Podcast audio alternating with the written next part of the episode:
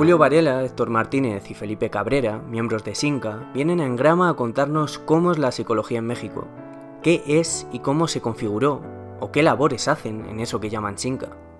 Y además nos cuentan un poco de algunas áreas en donde han trabajado diversidad de años, en donde ellos se han especializado, como es el tema de al final la dirección de la revista conductual, la cuestión del control instruccional o la enseñanza de lectura y escritura en niños.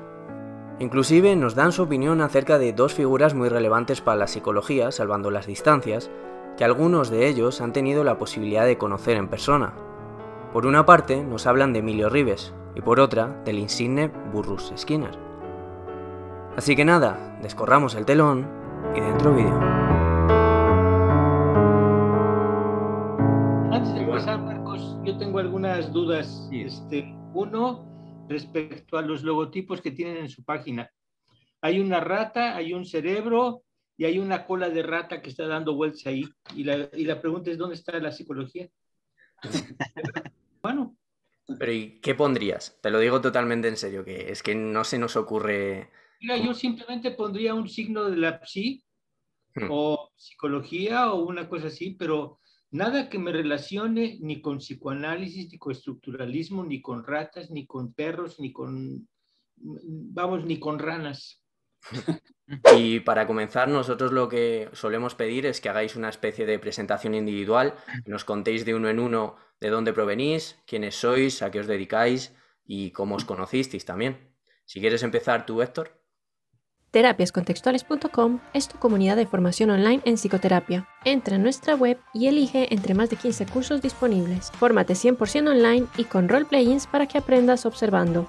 Encuéntranos en las redes sociales y conecta con otros psicoterapeutas en eventos online. Empieza hoy a formar parte de una gran comunidad. Bueno, antes que nada, muchas gracias Marcos por esta oportunidad para pues eh, comunicarnos con gente del otro lado del Atlántico, ¿no? Que pues es una oportunidad que apreciamos bastante y le agradecemos. Eh, bueno, en primer lugar, pues a mí me gustaría decir que, pues bueno, soy mexicano, que vale la pena ahora eh, decirlo. Eh, nací en la Ciudad de México, ahí hice mis estudios primaria, secundaria y la preparatoria, pues ya entré en la preparatoria, aquí en México la preparatoria eh, está unida a la, Universidad Nacional Autónoma de México, ¿no? Desde la preparatoria ya está, al menos en Ciudad de México, eso ya está establecido de tal manera que después de, pasar por la preparatoria, pues entré directamente a la universidad, ¿no? Hmm. Y, desde la preparatoria, desde el último año de preparatoria, pues eh, yo ya tuve un profesor de psicología conductista, ¿no? Este, que me, que me me dio a leer, a, resolver el libro de análisis experimental de la conducta, el de Holland y Skinner, libro programado, que la verdad que pues me sirvió mucho. Y tuvimos una clase con él que lo que hacía era pues ponernos muchos experimentos muy simples, muy sencillos en el salón de clase. Y ahí me empecé a interesar, ¿no? Por otro tipo de, digamos, otro tipo de psicología que yo ya ah, de alguna manera conocía porque había tenido un curso de psicoanálisis, el cual pues la verdad que todo era sexo y sueños, ¿no? No sé en qué orden, pero, pero pues más que nada me parecía una cosa muy difusa, ¿no? Y cuando después tuve este curso de, psicología con este profesor, que es eh, Juan José Sánchez Sosa, muy joven él, además, este, que contrastaba con el profesor psicoanalista, que era bastante mayor.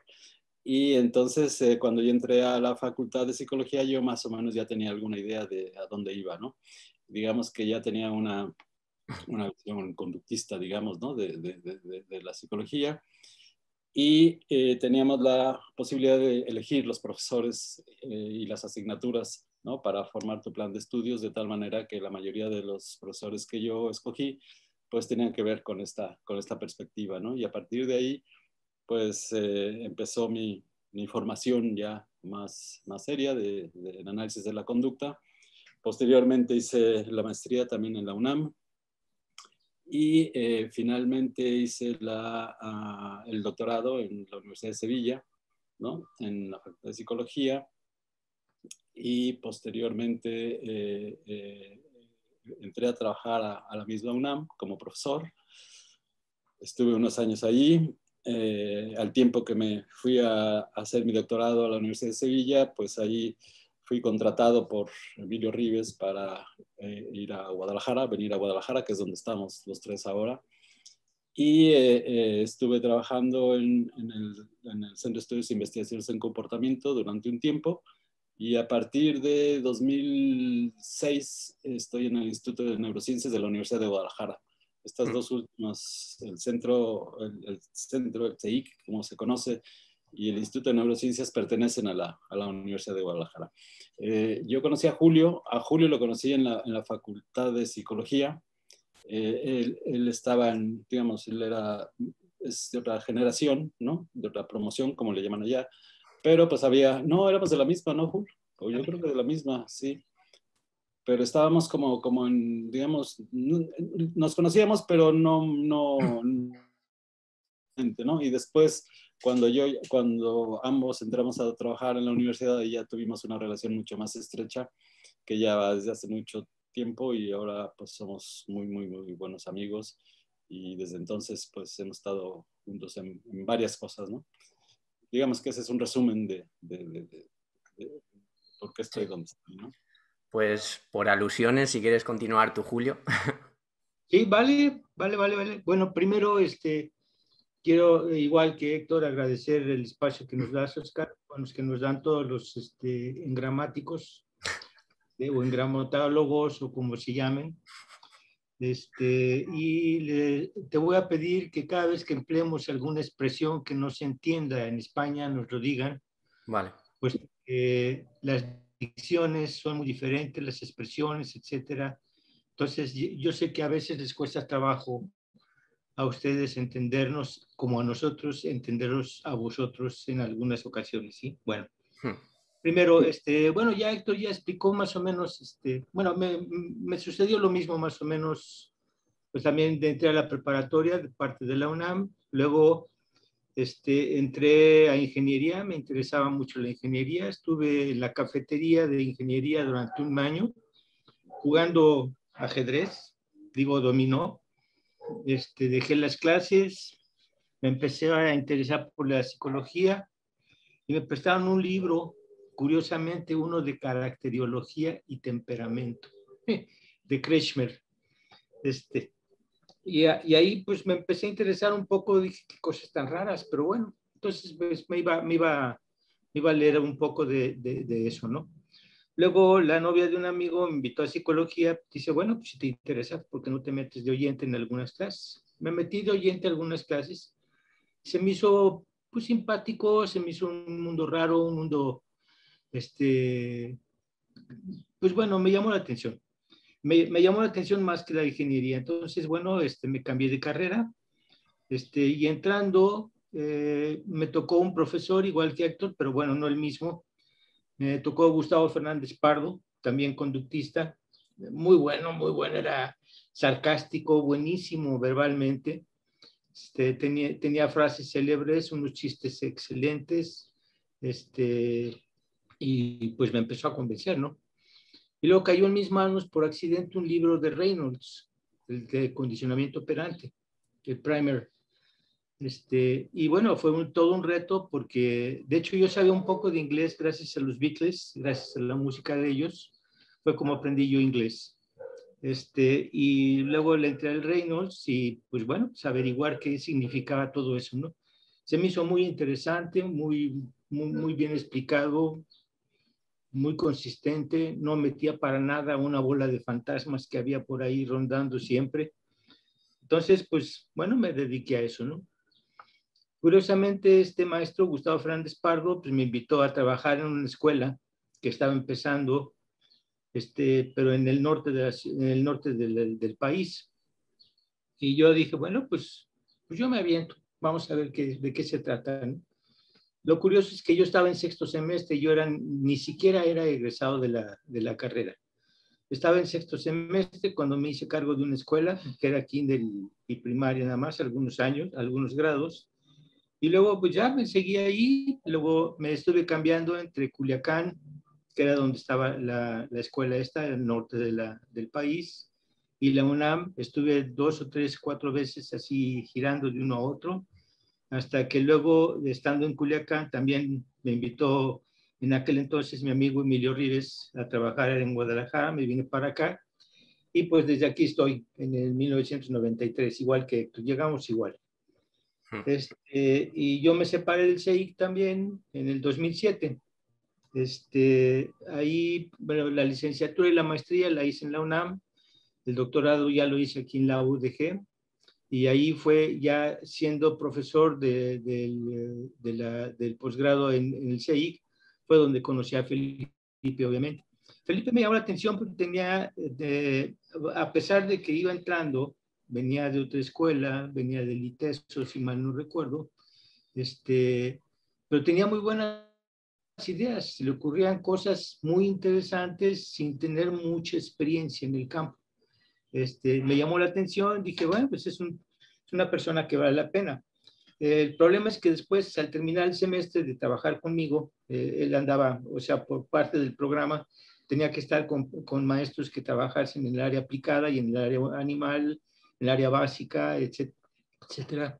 Por desgracia, pues bueno, se, el siguiente semestre pues, le tocó estar con otro maestro y ya se clavó ahí, se quedó ahí y ya, este, no, bueno, de Felipe supe, siempre he sabido de él, obviamente, ha sido una muy buena persona, buen amigo en, la actualidad, este, y, y, bueno, a partir de ahí, pues ya se forma una relación muy interesante.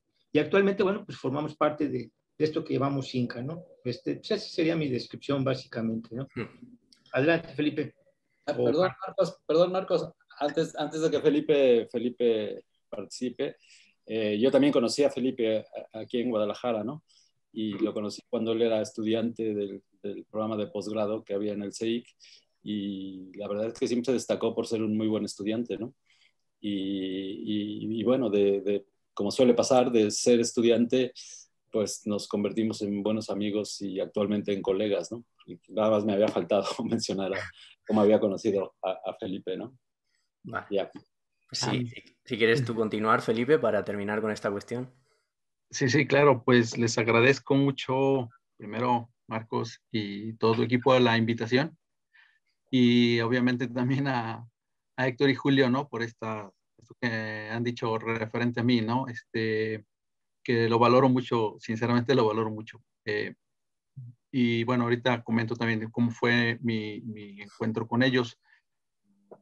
Para el inicio, digamos, el inicio con la, este, con la psicología, pues sí, venía de la escuela privada, ¿no? Que es el ITESO. Eh, y de esa, en esa universidad, el vínculo principal con el, con el análisis de la conducta fue por un profesor eh, que se llama Berardo Camacho, quizá lo conozcan también. Eh, con él algo muy importante que me pareció eh, muy que tenía, poseía esa carrera en psicología particularmente y es que tenía una materia que así se llamaba, análisis experimental de la conducta, así se llamaba la, la asignatura.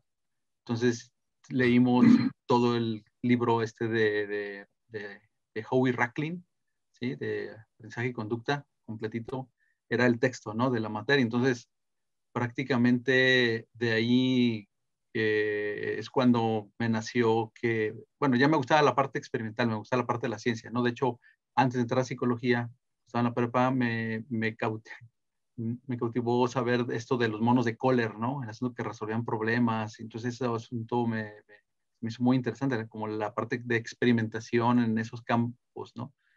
Entonces ya ahora viendo, este, pasado por estas materias eh, de, de, análisis de la conducta específicamente, mmm, pues dije, mira, si hay algo duro, ¿no? Porque tú comparas obviamente otras materias en la licenciatura en donde pues si estás buscando ciencia, pues te vas a, te encuentras con análisis de la conducta, pues te clavas ahí, ¿no?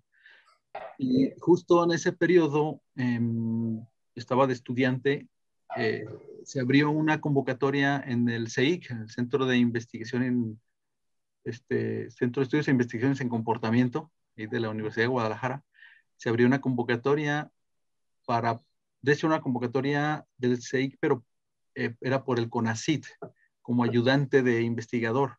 Entonces, participé ahí, este, pues fui beneficiado de una beca, ¿no? Del, del CONACIT, Consejo Nacional de Ciencia y Tecnología, aquí en México y, era de tres años la beca, entonces prácticamente la última parte de la carrera, licenciatura, la, la realicé pues en el área de análisis de la conducta.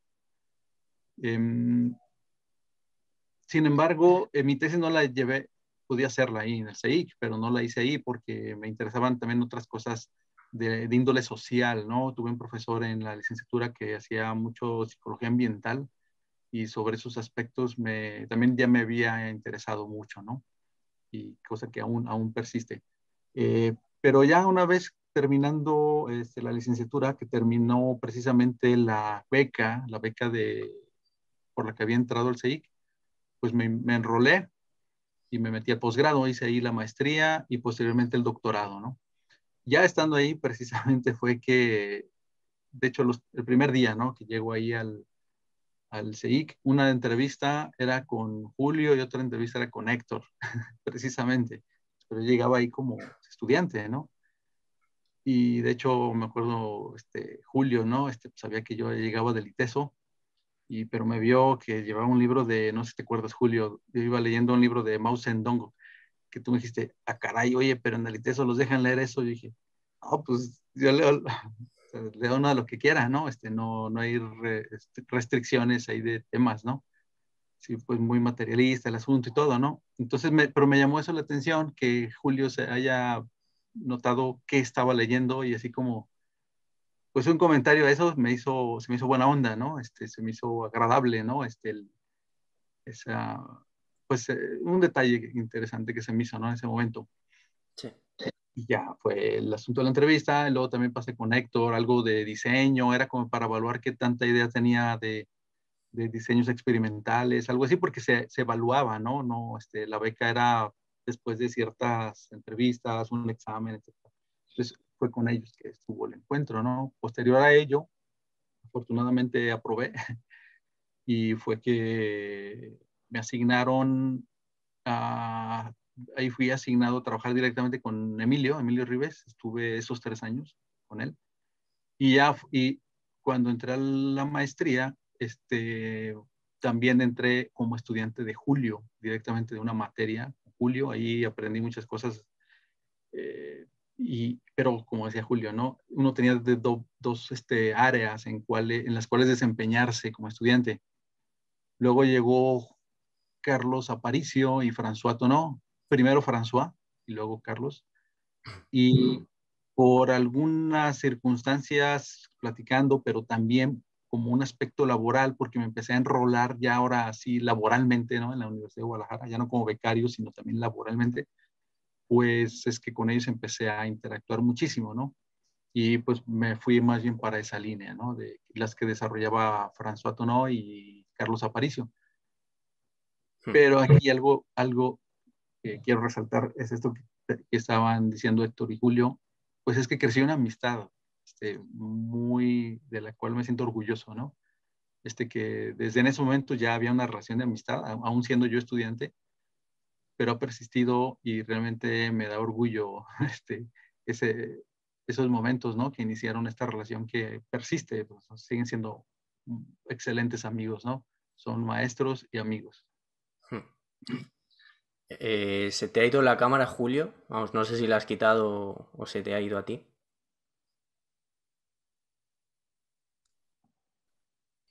Mm. no responde. Vamos, solo eh, se os ha ido a todos, ¿no, Julio? Sí, sí, sí, a mí también. Yo no lo veo. Julio. Ay, mira, parece que ya. Eso solía hacerlo en las fiestas, Julio. Eh, solía irse sin avisar. espero, que no, no, no, no, no, no, pase eso ahora. Pues. Nada, Lo nada. que hace para llamar la atención, ¿no? Te interrumpí, Felipe, perdón. ¿Perdón? Te interrumpí, pues estabas tú hablando. No, no, justo, no, no, no, justo terminé, este, dije, no, ese fue el Julio, ya mejor me callo. Bueno, no, no, interrumpiste, no, este justo estaba cerrando. Ah, ok, bueno. Pues os quería comentar, ya que todos habéis mencionado a la figura de Emilio Rives, ¿Qué ha supuesto para vosotros y qué creéis que supone él para la psicología eh, en general? Quien quiera. Sí, yo empiezo. Este, empiezo diciendo yo paso. No, no, no, no comment. Vale, vale. Héctor. Bueno, pues eh, yo creo que eh, es eh, una persona que se ha dedicado mucho a, fundar, fundar cosas, ¿no? A su paso ha, fundado pues, programas, el, el, CEIC, por ejemplo, ¿no? Este, maestrías, este, el programa de Iztacala, laboratorios, etcétera, ¿no? y que pues yo creo que ha, sido de los pioneros en, en, en, México, ¿no? Eh, en análisis de, de, la conducta, ¿no? Eh, en ese sentido, ¿no? Es decir, que ha, que ha abierto muchas puertas, aunque luego, bueno, pues ha, sido difícil mantenerlas, ¿no? Que eso ha sido un, problema. Pero, este, pues, eh, digamos que evidentemente siempre se aprende, ¿no? Es como, como dicen los jugadores acerca de sus entrenadores, ¿no? De todo se aprende, se aprende algo, ¿no? Y, este, y se aprenden pues muchas cosas, ¿no? Que te van, que te van formando y que te van dando pues, un, punto, un punto de vista, ¿no? Y, y, bueno, pues ha sido una experiencia trabajar con él. en algún momento, pues, digamos, me, me invitó a trabajar al CEIC, a, a, Guadalajara. Yo estaba en la UNAM y, me invitó a trabajar acá y, pues, este, y bueno, pasamos una, una, buena época, ¿no? Pero pues como todo, ¿no? Luego eh, las cosas van cambiando poco a poco, la gente va, va tomando ciertas, ciertos rumbos, ¿no? Y, y, al final, pues, fuimos tomando cada uno su rumbo. Pero en términos de la psicología, pues yo creo que ha tenido una gran influencia. O sea, yo creo que ha tenido una influencia. Ya cada quien puede valorar si esa influencia ha sido como ha sido, ¿no? O sea, este, pero efectivamente ha tenido una gran influencia en la formación de, como digo, de, muchas, eh, eh, pues, eh, ¿cómo llamarle? Como, como institucionalmente, por ejemplo, ¿no? está este, ha, abierto muchas, muchas puertas, ¿no? Y, ha dado oportunidad de, trabajo a mucha gente, ¿no? Este, yo creo que ha sido una buena, una buena labor, ¿no?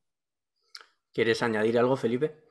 Es algo breve. Em, pues sí, estoy de acuerdo con ambos, con Julio y con Héctor, eh, respecto.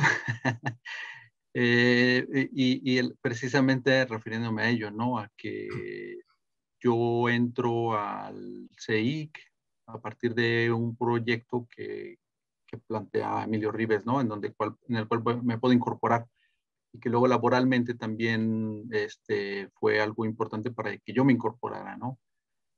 Pero, digamos, el, para, para el inicio fue algo importante su presencia, este, pero al mismo tiempo eh, mi, mis decisiones posteriores de, de, conocer a otros investigadores, ¿no? Entonces, eh, y, dedicarme precisamente a, áreas en las que, eso es importante, áreas a las que él fue muy crítico, justo en esos campos, luego es a la que yo me dirigí, em, en, ciertos, ciertos ámbitos, ¿no? Con estos investigadores que posteriormente me involucré. Entonces, de alguna manera marca, ¿no? Este, lo, lo positivo que una persona hace, pues uno lo, lo agradece. Y aquellas otras cosas que pueden ser diferentes a lo que uno piensa, pues igual ayuda a veces a decidir, ¿no? Entonces yo ahorita sí, este, puedo decir que ha generado espacios, este, mucha gente ¿no? tiene ahí una posibilidad de hacer investigación en diversos, en diversos lugares ya de México, no, no solo Guadalajara, ¿no? Mm, pero también, también por ello mismo la suficiente apertura para cambiar de rumbos, ¿no? Por eso sea como Héctor, o sea, este, no, se, no, no, pues, no necesariamente nos queda vinculado a ese origen, ¿no? Sino hay luego caminos que se separan y ahorita afortunadamente pues así ha sido, ¿no? Este, me siento contento de haber tomado decisiones en las que pues desarrollé una línea pues diferente, ¿no? A la que originalmente estaba este, ligado. Y pasando a otra figura de la psicología que por lo menos eh, creo, si no me equivoco, tú Héctor llegaste a conocer, el resto no lo sé. que es Skinner. no sé si me equivoco, Héctor, lo llegaste a conocer en persona, ¿no? ¿Cómo, cómo era Burroughs Skinner? Bueno, ya justamente en los congresos de SABEC que a veces, ah, por alguna vez conté alguna anécdota en ese sentido, pues se volvió un poco este, reiterado que me lo preguntara, ¿no? Hmm. Eh, sí, eh, sí, tuve dos o tres oportunidades de, estar con Skinner, estar en su oficina, ¿no? Gracias a Arturo Bousas, ¿no? Que era eh, profesor y que él había hecho su doctorado y su postdoctorado en Harvard y su oficina estaba al lado de la de, la de Skinner, ¿no? Entonces, eh, pues una vez fuimos a visitar a, a, a que estaba ahí en Harvard, porque andábamos haciendo un viaje, realmente era turístico, ¿no? Sería aventurero. Estoy hablando de, de hace muchos años, ¿no? Este, eh, y, y, estábamos hablando con Artur Bousas en los pasillos y en eso pasó Skinner, ¿no? Entonces fue así como que, este Skinner, ¿no? Pero así verlo ya en persona, pues fue, sí nos causó cierta impresión. Y, y, el mismo Arturo Bouzas nos dijo, al ver nuestra, ¿no? nuestra reacción, ¿no? dijo, ah, ¿quieren hablar con Skinner? Dijimos, pues sí, sería muy bueno, ¿no? Dice, ah, pues eso es muy fácil. Es muy fácil. Hablen con su secretaria y díganle que quieren que vienen de México y que quieren hablar con él. Éramos, éramos cuatro o cinco, ¿no? Este, y, este, efectivamente hablamos con la secretaria, este, la secretaria se levantó, fue a la oficina de, que su oficina estaba contigua, ¿no? La de la secretaria, habló con Skinner y, regresó y dijo, sí, que en un momento, en un momento los atiende, está terminando de responder una carta. Y pasaron como 10 minutos y, ya entramos a, a, hablar con él. Do you want to go up and photograph Skinner here?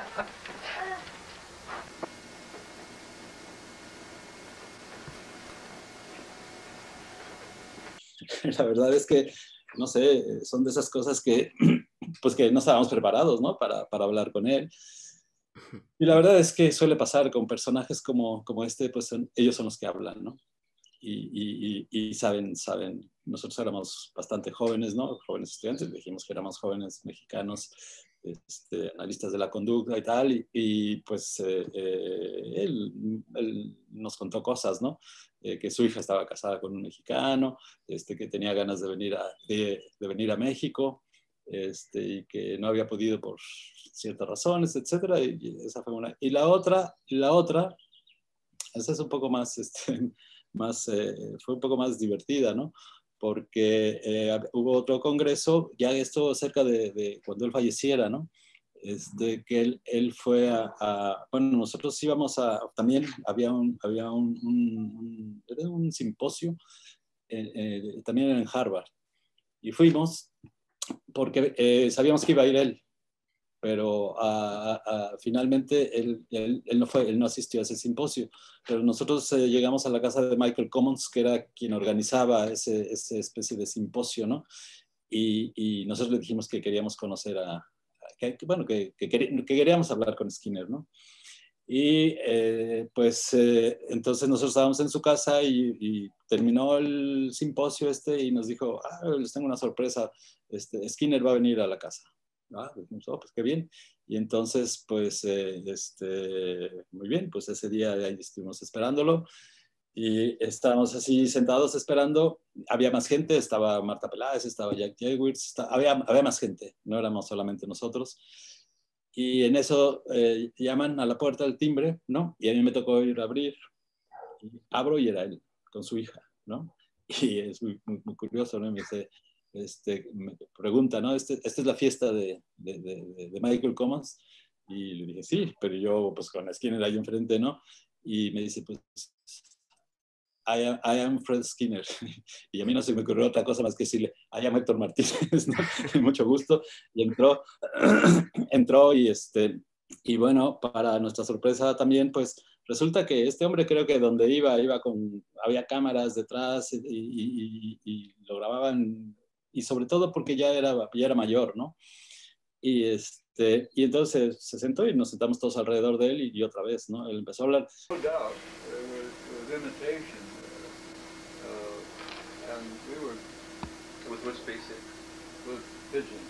Estaba también ahí Jack Jewitz, que después hablaría un poquito de, de Jack Jewitz por otras razones, que Jack Jewitz pues, es también uno de los, eh, digamos, eh, pioneros ¿no? en análisis de la conducta. Y, y, pues la verdad es que también ahí fue una especie de diálogo entre ellos dos. Y eso se grabó, o sea, se filmó.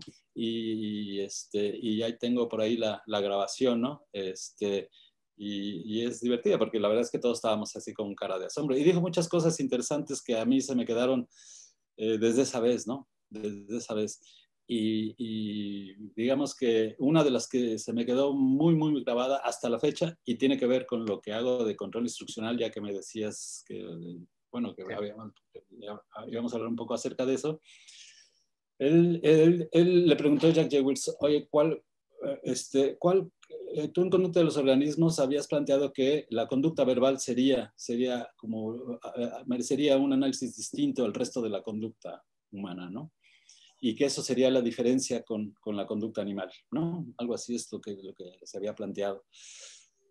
Y, y Skinner dijo, bueno, pues este, eh, no, dice yo ahora lo que, lo que creo es que una, hay una diferencia muy importante que creo que es la que, la que, la que, la que, hay, que, la que hay que destacar, ¿no?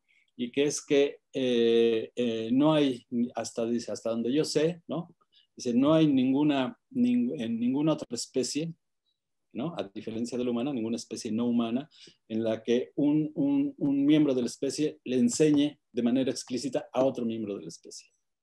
¿Sí? O sea, a un, a un con específico, ¿no? Así como digamos, este, un, padre le enseña a andar en bicicleta a su hijo, eh, le enseña muchas cosas, pues eso entre otras especies no ocurre. O sea, eh, citó, aquel experimento con Epstein de las que juegan ping-pong, ¿no? Las palomas, ¿no? Hay un, hay un estudio donde juegan ping-pong. Decía, pero eso no, no, es, no es que uno le esté enseñando a otro, ¿no? Dice, hay, una, hay una, digamos, una conducta donde hay una interacción entre entre, entre ambas, ambas palomas, pero no, no es que uno le esté enseñando a otro, ¿no? dice, entonces, pues hasta, entonces, en cambio, en, en, el caso humano, esto sí ocurre, y ocurre de manera, digamos, vamos a decir, cotidiana, ¿no? Y casi natural.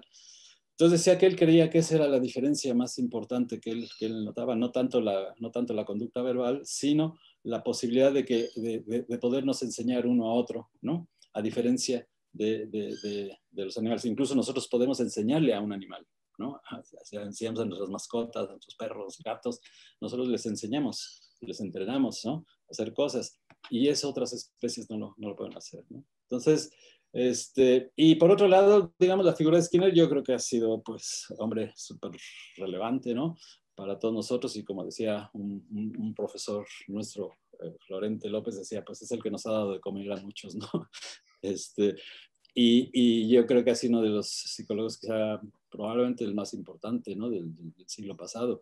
En una entrevista que le hizo Evelyn Seagal a, a, Skinner, que por cierto Evelyn Seagal me regaló esa entrevista también que está ahí grabada, le, comentaba, esto yo no sé si sea cierto, pero lo comentaba ella y no tengo por qué dudarlo, decía, le preguntaba a Skinner, eh, que, eh, qué pensaba del libro de conducta verbal, porque eh, las críticas que habían salido en los periódicos, ¿no? New York Times y Washington Post, etcétera, que en Estados Unidos esas cosas, esos libros se comentan en la prensa, ¿no? En, en, en nuestros países eso, eso no ocurre.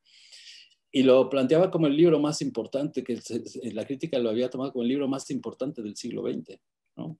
Cosa que, que podría parecer un poco exagerada, pero si uno lo ve retrospectivamente, es, es, posible, no vamos a decir que el más importante, pero quizá uno de los más importantes y quizá uno de los que hayan tenido mayor influencia. Este, a pesar de que lo que más se conoce acerca del libro conducta verbal es la crítica de, de, Chomsky, que ya es una cuestión ya muy, muy, muy retorcida, ¿no? ya muy, muy, muy, muy, muy conocida. Y, este, y yo creo que la influencia de, de, de, Skinner pues, ha, sido, ha sido fundamental ¿no? para, para pues, lo que ahora conocemos como análisis de la conducta y su filosofía del conductismo. ¿no? Y todo el desarrollo que tenemos actualmente, pues, este, pues hasta ahora es, es lo que ha permanecido. ¿no?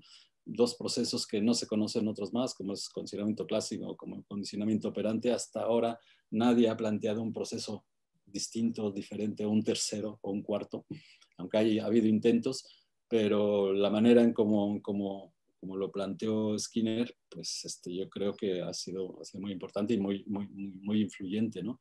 en, en, el mundo de la, de la, psicología y en particular pues, para el análisis de la conducta. ¿no? Hmm. Todos formáis parte del SINCA y os quería preguntar que al final, ¿cómo se configuró todo ello? ¿Qué, qué es lo que hacéis? Si nos podéis hablar también de, de los congresos que realizáis. ¿Queréis en este caso Julio o Felipe? Eh, bueno, eh, quedamos, eh, quedamos en que empezaría yo, luego seguiría Héctor y luego finalmente Felipe. Este, dado que Felipe es el que es el más joven, sí, y es el que tiene ahorita pues un papel ahí, bueno, siempre ha tenido un papel importante, ¿no? Bueno, mira, lo, lo, bueno es que ya salió en la plática nuestra relación antigua con el CEIC. Por razones que no vienen al caso, rompimos, este, François Tunot, Carlos Aparicio, Héctor Martínez y yo rompimos con el CEIC, nos salimos de ahí. Y curiosamente, pues el congreso en el que presentábamos nuestros trabajos, pues ya era algo, era algo que no, que no nos gustaba. Este, yo decidí no volver a participar en ese congreso este, y pues obviamente no teníamos ningún foro, ¿no? Entonces salió una idea este, pues de hacer un, hacer un congreso nosotros, pero como François hizo la, la, el énfasis, no que sea por competencia o por, por descalificar al, al congreso, al, al, otro que era el de, el de la SMAC, la Sociedad Mexicana de la Conducta. Y todos brincamos al mismo tiempo, Héctor, este, Carlos y François y, y, bueno, y yo, este, dijimos, no, sí, exactamente, o sea, no, no queremos que esto sea competencia ni que sea una cosa de oeste o oeste, sino simplemente son foros distintos, foros diferentes. Y lo que queríamos en principio será un evento totalmente diferente a los que existen y existían en ese momento, no nada más en la República Mexicana, sino en el mundo. De esto, en la plática de SABEC salió un poquito el tema. Los congresos son sumamente costosos, los alumnos no pueden pagarlo, suelen, suelen ocurrir en hoteles muy lujosos, en lugares turísticos, donde la gente va, expone y se larga a la playa o a la ciudad o en fin, pero no hay, no hay permanencia. Eso no era ningún tipo de, de convivencia académica. Entonces, queríamos hacer algo que fuese totalmente diferente, algo que fuese, que tuviese el, el, el centro de difusión, el centro de debate, el centro de, de, de, plática, de acercamiento entre las personas. Y bueno, entonces, ah, y otra cosa, queríamos que los congresos no fueran una simple promoción de amigos. En México, como sé que en otros lados se hace exactamente, este, un presidente de una sociedad invita al presidente de otra sociedad a dar una plática, una conferencia magistral. Y luego el que fue invitado invita al otro para que dé otra conferencia magistral. Luego uno escribe un artículo y pone al otro como coautor. Y el otro eh, coautor a veces escribe un libro, un, un artículo, un libro y pone al otro como coautor. Entonces se van haciendo currículums este, totalmente ridículos y apoyados en el amiguismo, compadrazgo y demás. Y la gente se vuelve famosa, tan famosa como ahora lo es. Entonces hay ciertas figuras en México, y sé que en España pasa lo mismo, eh, de muchas personas que se convierten en figuras por eso, porque son mencionadas por otros, porque son este, diplomados por otros, porque son beneficiados, porque son este, alabados, etcétera, etcétera. Pero esos mismos se, van pasando la pelotita. Entonces, bueno, nosotros había un acuerdo y que se ha respetado y me encanta, es que ninguna de las personas que formamos parte del comité organizador podíamos tener un puesto o una conferencia invitada o, este, o magistral o de ningún tipo. Lo único que podíamos hacer era ser ponentes. Todos los que hemos estado en los comités organizadores, ese ha sido nuestro papel, ser solo ponentes. Podemos asistir a ese congreso, claro, obviamente, pero solo como ponentes, nunca como algo más. Y eso ha resultado muy bueno. Entonces, este, el, el congreso tiene un costo bajísimo, bajísimo. Este, fíjate, son 15 euros la inscripción, tanto para profesores como para alumnos. Bueno, creo que andan 20 ahora, 20 euros. Pero es un evento totalmente, vamos a decir, muy barato y de, y de acceso libre, porque si una persona, por ejemplo, quiere entrar, se le permite entrar, no hay ningún problema. No hay gafetes, o sea, hay gafetes, pero simplemente para reconocer, pero no son limitantes, no, no, hay, no hay policías en la entrada que digan, a ver, usted se inscribió o no se inscribió. No existe eso. Este, y obviamente lo que queríamos era promover a gente joven. Por eso, por ejemplo, invitamos a Felipe a una conferencia invitada en una ocasión, ya que perteneció al comité organizador, obviamente Felipe ya no puede ser conferencista magistral en su vida. Y eso está muy bien, o sea, de hecho es lo que hemos querido. Entonces, se ha ido renovando la planilla, este, de, o la, digamos, la, dirección, la promoción o la, el comité organizador de este, de, esta, de, esta, de este congreso, ¿no? Ahora, lo que es importante es, a diferencia del SABEC, tenemos muchas cosas en común con SABEC. Empezamos más o menos al mismo tiempo, pero el CINCA no es una sociedad. El CINCA es, es una junta de amigos, simplemente. O sea, nos reunimos porque somos amigos, porque nos tenemos confianza y nada más, pero no hay ningún estatuto escrito, no hay, no hay nada que nos regule, no hay ninguna, eh, ninguna ordenanza en ese sentido, ¿no? Hay unos principios que están escritos por ahí, o sea, unos ideales que, que, nos interesa como, como, como organización de, del evento, ¿sí? Este, entonces, bueno, la, la, idea era difundir el análisis de la conducta y el interconductismo, que ahí yo, por ejemplo, pues bueno, yo sí, igual que Felipe tiene su corriente, Héctor tiene la suya, yo tengo la mía, yo soy interconductista, no participo de muchas cosas, este, de, otras sí, obviamente. Pero bueno, entonces, este, el, el, evento se formuló, se pensó en ese sentido, hacer una, una reunión donde la gente exponga y donde le demos tiempo a la persona. Muchas veces las presentaciones son de 10 minutos. En 10 minutos no te da tiempo de, de decir casi absolutamente nada. Y obviamente las preguntas y respuestas, si es que hay preguntas y si es que hay respuestas, son muy breves. Entonces aquí la idea fue extender el periodo, media hora para los ponentes. No tener más de dos salas simultáneamente, ¿sí? De, trabajos. Una para aplicada, otro para básica, uno para animales, otro para humanos. Realmente ahí las comunidades se dividen.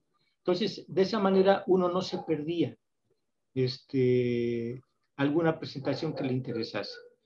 Obviamente los, eventos siempre se han realizado en universidades, en lugares donde hay universidades y escuelas de psicología. Nunca se han hecho en hoteles caros, ni, ni, turísticos, ni nada de ese tipo de cosas. Y eso le da un toque, le da una, le, da muchas ventajas al evento de que sea un evento netamente académico. Y, se ha logrado, ¿eh? El, el, el, efecto ha sido impresionante. La gente llega al, al, al CINCA y se queda en el CINCA los dos o tres días que dura el CINCA. Y está mañana, tarde y noche discutiendo, entrando a las salas, platicando, viendo, interactuando, etc. Y una cosa muy importante que le dimos fue que los, los carteles o pósters se hicieran en una sesión única. Mientras hay exposición de carteles, no hay ni una sola otra actividad paralela. Es, es solo la exposición de carteles. Y, era, y es interesantísimo ver gente, por ejemplo, a William Baum o a Jack Marr o a Marta Peláez o, a Peter Killin, a, todas estas personas, ir este, a, los, a los carteles a platicar con los que están exponiendo. Y los que están exponiendo muchas veces son alumnos. Imagínate, o sea, un, un alumno de, de, de, licenciatura que te llegue este, Billy Baum o que te llegue este Jack Hewitz, o que te llegue, bueno, Jack Hewitz ya no, ya no asistió con nosotros, este, que te llegue una persona, de Peter Killing, por ejemplo, es, es, es, acojonante, como, como decís vosotros, ¿no? este, importantísimo. Y yo creo que eso le ha dado un énfasis muy, o sea, le, le, ha ido dando toques muy interesantes al CINCA. Es un evento bianual, este, que, va, que además va cambiando el comité organizador. Dependiendo de la universidad donde se realice, ahí se forma el comité organizador operativo. Hay otros, que es el comité organizador extendido, digamos, digamos, vamos a decir los, los viejos, que está ahí Carlos Aparicio, François Tunó, Héctor Martínez y yo. Yo ya estoy, de hecho, eh, en la reserva, ya, de hecho, no, trato de no participar, de hecho, no he participado en el último. Felipe es el que está mucho al, al, al tanto de esto y aunado actualmente con Vicente García, pero ya eso se lo platicará este, Felipe. Bueno, este, un, un último, una, una, una, una, una, parte importante del Congreso era que se organizase sin fines de lucro. Entonces, todo, todo lo que se hacía era para solo salir tablas, salir a mano, no tener pérdidas no tener ganancias, pero no tener pérdidas. Y se ha logrado, afortunadamente, en todos los eventos. No, no tenemos este, el, fin ese de, de convertirnos en empresarios ni nada de ese tipo de cosas. No hay un fondo así extraordinario que se acumule. No hay una ganancia. Ninguno del comité organizador se vuelve famoso. O sea, esa no es la tirada. La tirada es compartir. ¿Tú sabes hacer algo? Tú sabes decir algo, tú conoces algo, has hecho algo, platícanoslo. Y en esa medida poder discutirlo, poder platicarlo, poder extenderlo, y yo creo que eso es importantísimo. Se, han generado situaciones muy interesantes de muchos alumnos que se han ido de posgrado a otras universidades, incluso fuera del país, y eso, bueno, pues es, muy, es un muy buen aliciente.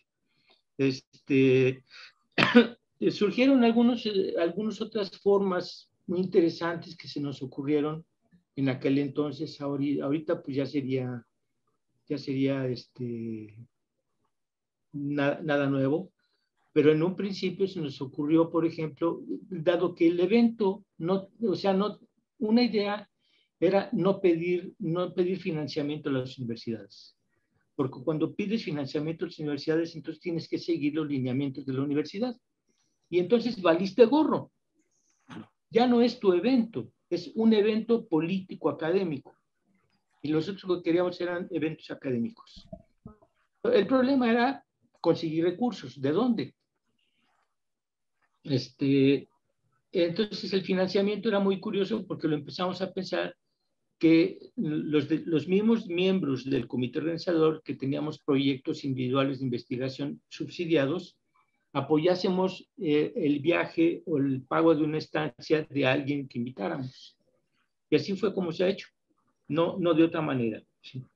Entonces, pero no podíamos invitar a toda la gente que queríamos. Y había muchas personas que eran importantes, tanto en España como en Estados Unidos y en, y en otros lados como en Latinoamérica, este, que nos interesaba. Entonces se nos ocurrió la idea de presentar videoconferencias. En la actualidad, como les decía, esto ya no es nada nuevo, eso es lo usual, como lo estamos haciendo ahorita, pero en aquel entonces, 2007, era, era bastante novedoso, o sea, no, no existía nada. ¿no? Y, de hecho, y de hecho se ha conservado esa, esa práctica. Hay dos, tres, cuatro videoconferencias al inicio del CINCA y luego ya es el acto presencial. Este, eh, eso, eso permitía tener, o tuvo, permitió tener este, muchos, muchos eh, invitados muy importantes, pero pues, que no podíamos pagar su viaje y ellos no podían pagar su viaje, que esa era una característica. Ha sido también algo muy interesante. El CINCA eh, directamente, no, o sea, no le ha pagado nunca a nadie honorarios por presentar. Además, si un psicólogo pide, pide que se le pague por una conferencia, a mí me parece en lo personal ridículo. Me parece que no hay nadie en el mundo, nadie absolutamente al que se le deba de pagar ningún centavo porque nos diga qué es lo que hace y lo que sabe hacer. Eso me parece a mí eh, totalmente, eh, me parece perverso, ¿sí? Me parece perverso.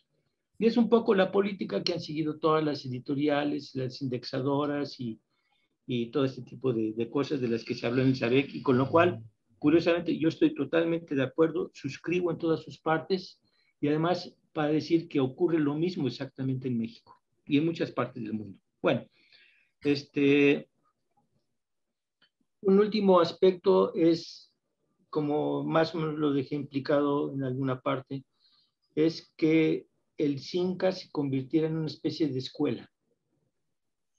Una, una, una, una parte, por ejemplo, que yo creo que es muy importante, es que la gente aprenda a hablar en público, que aprenda a exponer, que aprenda a, no tenerle miedo al, al, auditorio, que hable, que hable, que, que presente, que, que, tenga experiencia en ese sentido.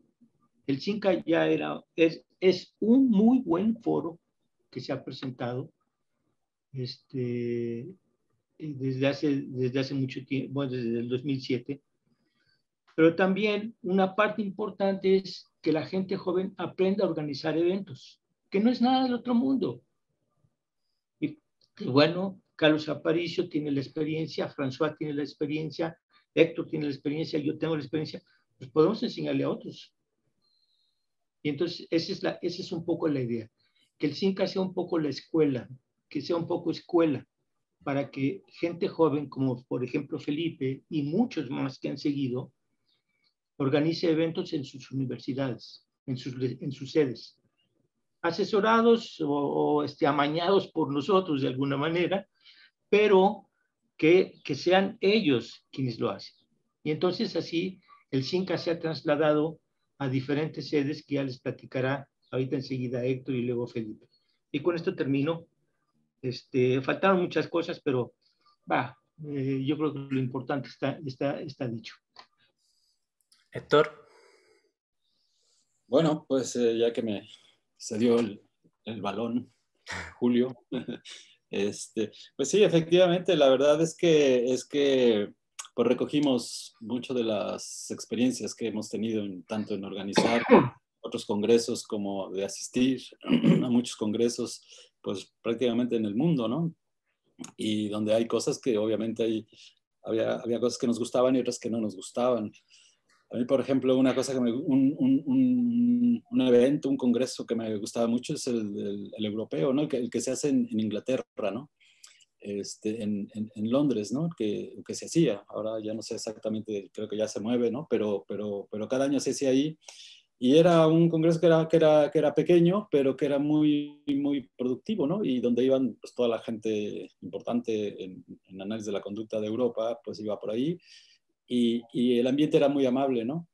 Y creo que una de las cosas que tiene, hay, creo que hay dos cosas que son muy importantes del CINCA. Una es la filosofía, que un poco ya ha explicado Julio, ¿no? Es decir, que no se trata de hacer dinero, no se trata de generar ningún protagonista ni de, ni de imponer nada, y que justamente genera una atmósfera cuando se, digamos, cuando se da el evento, cuando ocurre, se da un, un se, crea como una atmósfera bastante amigable y bastante eh, agradable, ¿no? Eh, eh, los jóvenes, como ya decía Julio, pues asisten con, con, con, digamos, con muchas ganas y con, con entusiasmo por presentar sus trabajos, ¿no? Eh, ya nos ha tocado que la gente nos dice que espera al CINCA para presentar sus trabajos y no va a otros congresos porque sabe que uno va a tener, va a tener audiencia, ¿no? que eso es muy importante. Este, otra es que va a tener retroalimentación de su trabajo. ¿no? Eh, eh, lo de los carteles es espectacular, de verdad que es espectacular. eso digamos, y, lo hemos aprendido de, otros lugares. Por ejemplo, los que se hace en NAVA, en, en NAVA, en Estados Unidos, que hemos ido muchas veces, pues hacen una cosa que se llama el, el, cash bar, ¿no? Que te venden cerveza o una copa de vino para estar ahí mientras ves los, los carteles, ¿no?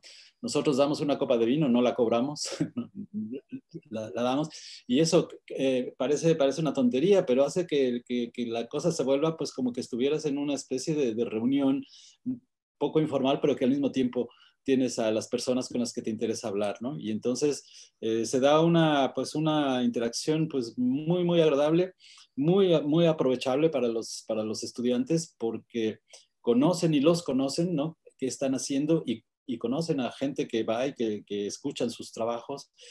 Y eso, pues, eh, digamos que ha sido muy reforzante para la mayoría de las personas que asisten, ¿no? Y eso te digo, nos los han, nos los han dicho. E incluso, pues, eh, ya te digo que, eh, que, sobre todo los estudiantes que no tienen muchos trabajos para presentar a muchos congresos, tienen, tendrán uno o dos, pero se esperan al CINCA para, para presentarlos ahí, justamente por eso, ¿no? Y entonces, pues, este, este, este poner la mira a los, a los jóvenes, pues es mirar al futuro, ¿no? Es, es, asegurarnos de que eh, las siguientes generaciones pues eh, eh, tengan un espacio ¿no? y que se vea que hay mucha gente, porque es otra cosa que nos llamó la atención. Digamos que tuvimos una, una convocatoria pues muy interesante, ¿no? O sea, el primer, el primer, la primera, el, primer CINCA que organizamos, la verdad es que la respuesta fue inesperada, ¿no? Eh, como anécdota, te este, voy a contar que eh, el día que empezaba ese, ese, primer Cinca, que no sabíamos cómo iba a ser, eh, no sabíamos cuánta gente iba a ir, porque la gente se iba a inscribir en, justo en el momento antes de entrar. habíamos quedado Julio y yo de vernos a las 8 de la mañana, porque aquello empezaba a las 9 o 10, ¿no? Y eso empezaba con una, habíamos invitado al rector para que inaugurara lo que se hace normalmente, ¿no? Este, eh, al rector aquí en la Universidad de Guadalajara, el rector de un centro universitario, llegó, estábamos Julio y yo, y no había nadie. O sea, de gente, de público, de asistentes, no había nadie, absolutamente nadie. Entonces, este, me dice Julio, oye, pues llévate al rector por allí a tomar un café, en lo que vemos cómo, cómo, cómo está esto, ¿no?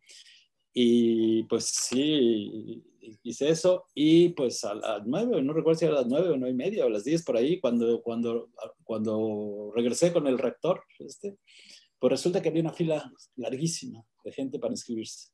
O sea, yo no lo podía creer, de verdad, ¿no? Total que la sala que teníamos destinada para ir estaba repleta al final y nosotros fuimos los primeros sorprendidos en, en la cantidad de gente que llegó. O sea, hubo una respuesta muy, muy buena también ese primer, ese primer Cinca, pues una respuesta muy generosa de todos los que asistieron, los invitados, todos se pagaron sus, sus, viáticos, ¿no? Todos se pagaron, nadie, como decía Julio, nadie, y nadie se negó cuando los invitamos, ¿no? O sea, no tenemos dinero, ustedes se tienen que pagar sus propios, sus propios, este, eh, costearse su propio viaje, ¿no? Y todos nos dijeron que sí. Y eso ha sido constante, ¿eh? A la fecha, eh, es, es, muy raro que alguien nos diga que no, bajo esas condiciones, excepto porque tenga alguna otra cosa en las fechas que nosotros hemos destinado y que ha sido absolutamente cierto, ¿no?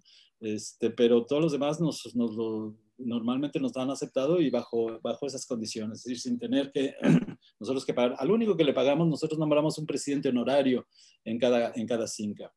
Y el, y el criterio para nombrarlo es que sea, bueno, es alternado. en una ocasión es un mexicano y en una ocasión es un extranjero, ¿no? Este, y, el requisito es que pues, haya, haya, hecho alguna contribución para el análisis de la conducta en México, en los dos casos, tanto el extranjero como el mexicano. Es decir, no le damos al extranjero porque en, su país haya sido, aparte que haya, sea muy bueno o lo que sea, sino que también haya tenido algo que ver con México de alguna manera, ¿no? Ya sea porque ha tenido estudiantes, porque ha hecho estancias en México, porque ha publicado cosas en las revistas, que, en fin, que, ha, tenido alguna colaboración, ¿no? Y entonces así ha sido, ha sido el criterio para escogerlos, ¿no? Y entonces, y esto no es ni un homenaje, ni es un, no son cosas de ese tipo, sino son como reconocimientos académicos, ¿no? Y justamente bajo esos criterios. Entonces la gente, pues se va muy contenta con eso, ¿no? Eh, por ejemplo, recuerdo que Peter Kilin, que fue, que fue un presidente honorario, ¿no? Que Peter Kilin, pues es toda, toda una, digamos, pues todo un personaje, ¿no? En el análisis de la conducta actual, eh, eh, nos dijo, ¿no? Cuando él se fue de, ya una vez que se había ido el Congreso, mandó un correo, decía que, que, era uno de los mejores eventos a los que había ido en su vida. Y mira que había ido a muchos sitios, ¿no? Y estaba impresionado, primero, una, por la cantidad de gente que había leído sus trabajos, cosa que él no sabía, o sea, no, no, lo sabía. Y, y, segundo, pues porque, este, digamos, la manera en cómo él se pudo relacionar con la gente, cómo lo buscaba, este, eh, digamos que, que, lo hizo sentir muy bien, ¿no? Lo mismo ocurrió con Florente López, un investigador mexicano muy importante, ¿no? Que estaba ya casi retirado, etcétera, que casi ya no salía, etcétera. Eh, lo invitamos como presidente honorario, como un reconocimiento que él fue ha sido formador de muchos de, nosotros, ¿no? este, y de, muchos colegas, y, aceptó, de hecho nos preguntaban, ¿cómo hiciste para, porque yo me tocó invitarlo, ¿no? Y me dijiste, ¿cómo hiciste para que aceptara, ¿no? Y yo le mandé, le mandé una, un, un, mail, un correo, una, una carta, que yo sabía que le tocaba las fibras sensibles de su corazón y este, porque lo conozco, ¿no? Y es, es, una, es una persona que, que, nunca le ha gustado ser protagonista, nunca, nunca, nunca, a diferencia de otros, nunca. Entonces, eh, pues le dije algunas cosas que, que, funcionaron. Y lo que me contestó, lo que me contestó esa carta, me dijo, este, eh, Héctor, escribes muy bonito. Todavía no sé si pueda, si pueda este, arreglar algunas cosas, pero yo te digo, eh, eh, le escribí un viernes y me dijo, pero el lunes te digo. Y el lunes a primera hora me escribió Héctor, sí voy. ¿No? Y entonces, y de verdad que todo el mundo estaba sorprendido de que, de que hubiera aceptado, pero cosas de ese tipo, son, tenemos millones de anécdotas relacionadas con el CINCA, pero que reflejan un poco este, ese ambiente que, que, que, te digo, ¿no? que, creo que se genera en el, en CINCA. Eh, la gente, digamos, no hay una autoridad allí que sea el que, es el que manda y cosas de ese tipo, no. Lo que sí es que en cada, en cada CINCA eh, nombramos a, a, a, alguien que se haga cargo de, de, todo lo que hay que resolver. ¿no? Y normalmente es alguien que está en la propia universidad donde vamos, porque se conocen las cosas, que falta esto, que falta aquello, que tal, tal, tal. Y, todos vamos con él. Y, y, es el que toma las decisiones.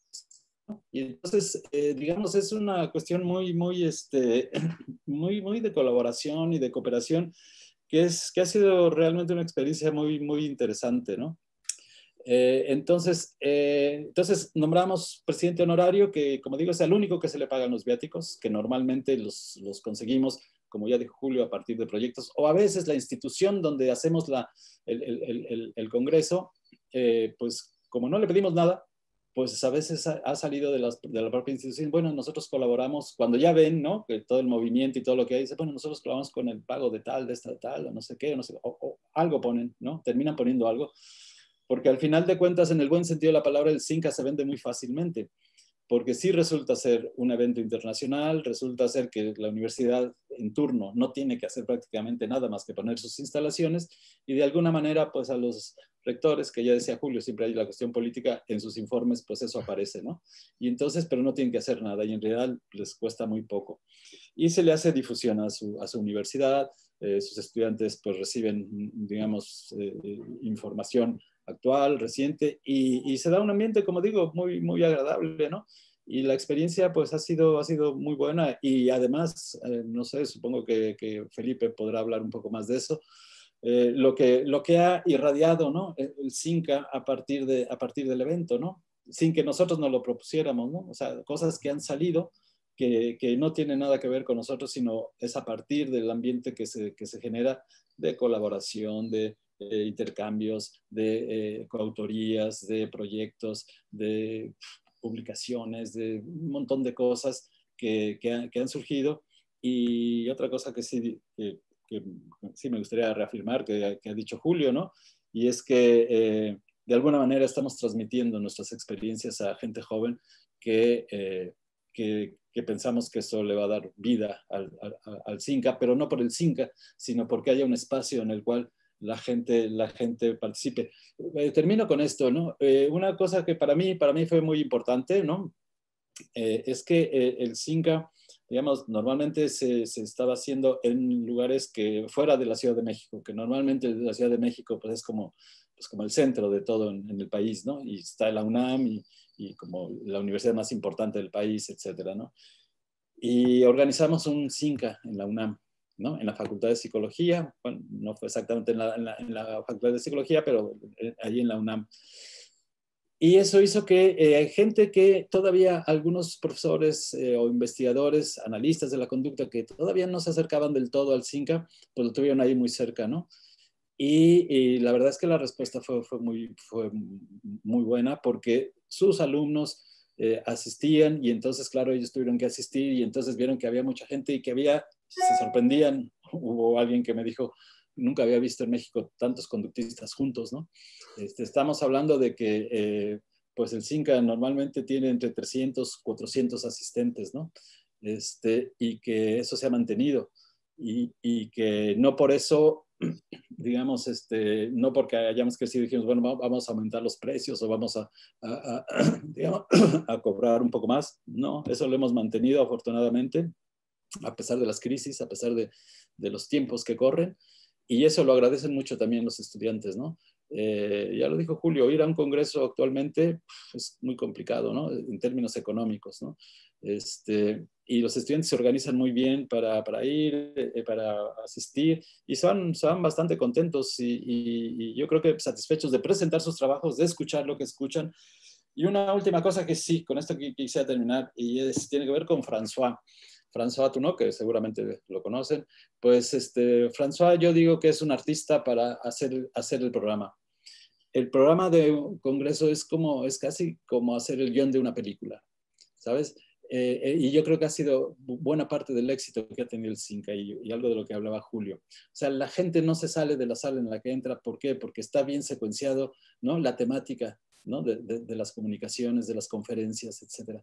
O sea, tú no tienes que estar pensando que me voy a otra porque me estoy perdiendo otra cosa. No, está, está bien hecha, ¿no? Está, está muy bien hecha y está, está digamos, se, se ha puesto mucho cuidado en el programa o sea, no poner cosas dispares, ¿no? sino poner cosas que tienen, que tienen, que tienen una, una continuidad este, eh, temática o de interés, ¿no? Y entonces eso hace que eh, las salas normalmente estén llenas, ¿no? O sea, las dos salas, y a veces hemos tenido que poner alguna tercera, este, porque la, la cantidad de gente que hay, la cantidad de trabajos que, que nos llegan, pues son, son, son, son, son bastantes, ¿no? Y son son un buen número, ¿no? Sobre todo en cuestión de, carteles, o sea, eh, nos llegan un montón, un montón de carteles y normalmente caben, caben, caben todos, ¿no? Y es muy raro que, que, nos llegue algo así muy disparatado que no, no entra, ¿no? El filtro tampoco es, digamos, no somos eh, muy excluyentes, a menos que sea una temática que de verdad no, no tenga absolutamente nada que ver con análisis de la conducta, pues ahí sí, ¿no? pero en general nos interesa eso, que la gente aprenda a contar sus cosas, que tenga una audiencia, que sepa, sepa decir lo que hace y eso creo que ha, funcionado bastante, bastante bien. ¿no? Ahí lo dejaría por lo pronto. ¿no? Y por ultimar este tema, Felipe, si quieres añadir. Claro, bueno, pues sí, para complementar eh, toda la información que se ha este, mencionado, eh, cuando me presenté, este, no mencioné lo que hice posteriormente, ¿no? Y que tiene que ver justo con, con uno de los incas en los cuales este, participé más activamente, ¿no? Eh, después de estar en el CEIC, me moví a, a Ocotlán. Ocotlán es, este, ahí hay un centro universitario que también pertenece a la Universidad de Guadalajara, que es eh, ahí junto con eh, Pablo Covarrubias Ángel Jiménez y ahora también con Idania Cepeda, este, hicimos lo que se le llama el Centro de Investigación en Conducta y Cognición Comparada. En el 2011 fue que empezó. Y justo en el 2011 fue que el congreso del este, CINCA ocurrió en Ocotlán. Lo organizamos ahí. Eh, en ese momento ya este, nosotros activamente participamos en el, en el CINCA porque un año antes, digamos que en el Cinca número 3, el Cinca número sí, ¿no? Cinca, sí, eh, sí este, sido, había estado Elías Robles este, también participando, que fue también algo muy, muy relevante pues para la comunidad. Es un investigador de México, en Sonora, pero que está en Arizona trabajando y ha hecho pues, mucha labor también con, con muchos estudiantes mexicanos.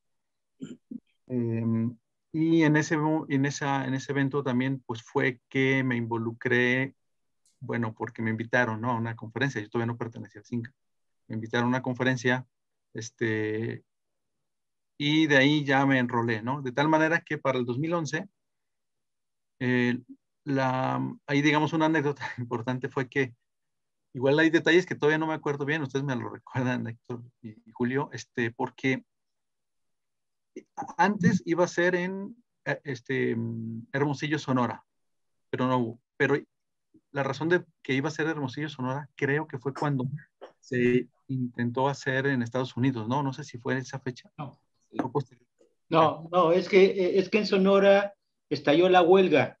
Sí. Entonces no había posibilidad de hacer el CINCA ahí en Sonora. Y como emergencia, Héctor pensó en que tú podrías organizarlo en Ocotlán. Lo de hacerlo en Estados Unidos fue a la, siguiente vez. Fue la siguiente, ah, ok. Entonces, la invitación fue precisamente, pues que en Ocotlán, estábamos recién, recién llegados allí, ¿no? Eh, pues organizarlo, pero, pero ese sí fue contrarreloj, porque me acuerdo que estábamos en un viernes justo antes de salir, o jueves o viernes, algo así, justo antes de salir a vacaciones de, de lo que sería la Semana Santa, Semana Pascua. Este, y entonces, pues el evento era en noviembre. Entonces eran pocos meses para organizarlo, dado esto que dice Julio, que había estallado la huelga en la Universidad de Sonora, que era el que lo iba a organizar ahí con Juan José Irigoyen. Pues entonces pues, nos pusimos las pilas y afortunadamente con ayuda de pues, todo el equipo, ¿no? Es en donde se nota que el equipo es, es importante, ¿no? Este, se, se, logró, se logró realizar en, en, en, Ocotlán y es en donde también mencionaba Héctor que el presidente honorario fue Peter Quilín y pues fue un éxito, ¿no? Por el tipo de, persona que es Peter, eh, bastante conocido, pero bastante cercano, ¿no? A las, este, esta comunidad académica. Eh, Luego, después de, de Ocotlán, eh, se planteó ahora sí retomar en Hermosillo, Sonora, el siguiente Cinca, ya sabiendo que las cosas estaban en mejor momento eh, políticamente, también esperando que no se desate nuevamente la huelga, a fin de cuentas todo ocurrió bien y fue en Hermosillo, Sonora, ¿no? Eso fue en el 2013. Y ahí el, justo fue en ese evento, en, Hermosillo, Sonora, que el presidente honorario fue Florente López, que fue también un, gran acontecimiento que, haya aceptado, ¿no? Por las, este, precisamente por Florente, este, no le gusta, ¿no? Estar ahí en, este, en el, como centro, ¿no? Este, él es bastante, este, pues humilde, digamos, en ese sentido, no le gusta estar ahí en el, escenario, ¿no? Es, es, muy bueno, pero vamos, aceptó y eso fue un gran logro, ¿no?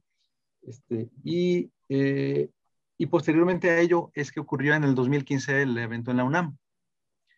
Allí el presidente honorario fue Armando Machado. Armando Machado y, y los organizadores centrales, ahí digamos, de la universidad, cuando se incorporó Oscar Zamora y Vladimir Orduña, este, y eh, empezó también a participar Margit Rojas, porque en ese momento estaba haciendo un postdoc ahí en la UNAM. Entonces también empezó a jugar ya un papel importante.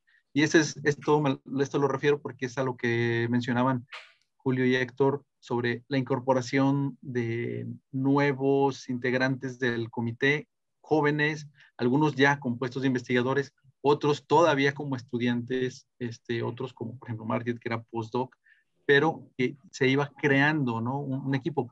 Esto era, es muy relevante porque, porque era el espíritu del CINCA, que se va delegando esas responsabilidades, no queda centralizado en una persona o solo en un grupo de personas como, como llevándose el mérito. No, eso se va delegando a las siguientes sedes, incorporando ahora sí que nuevos valores, ¿no?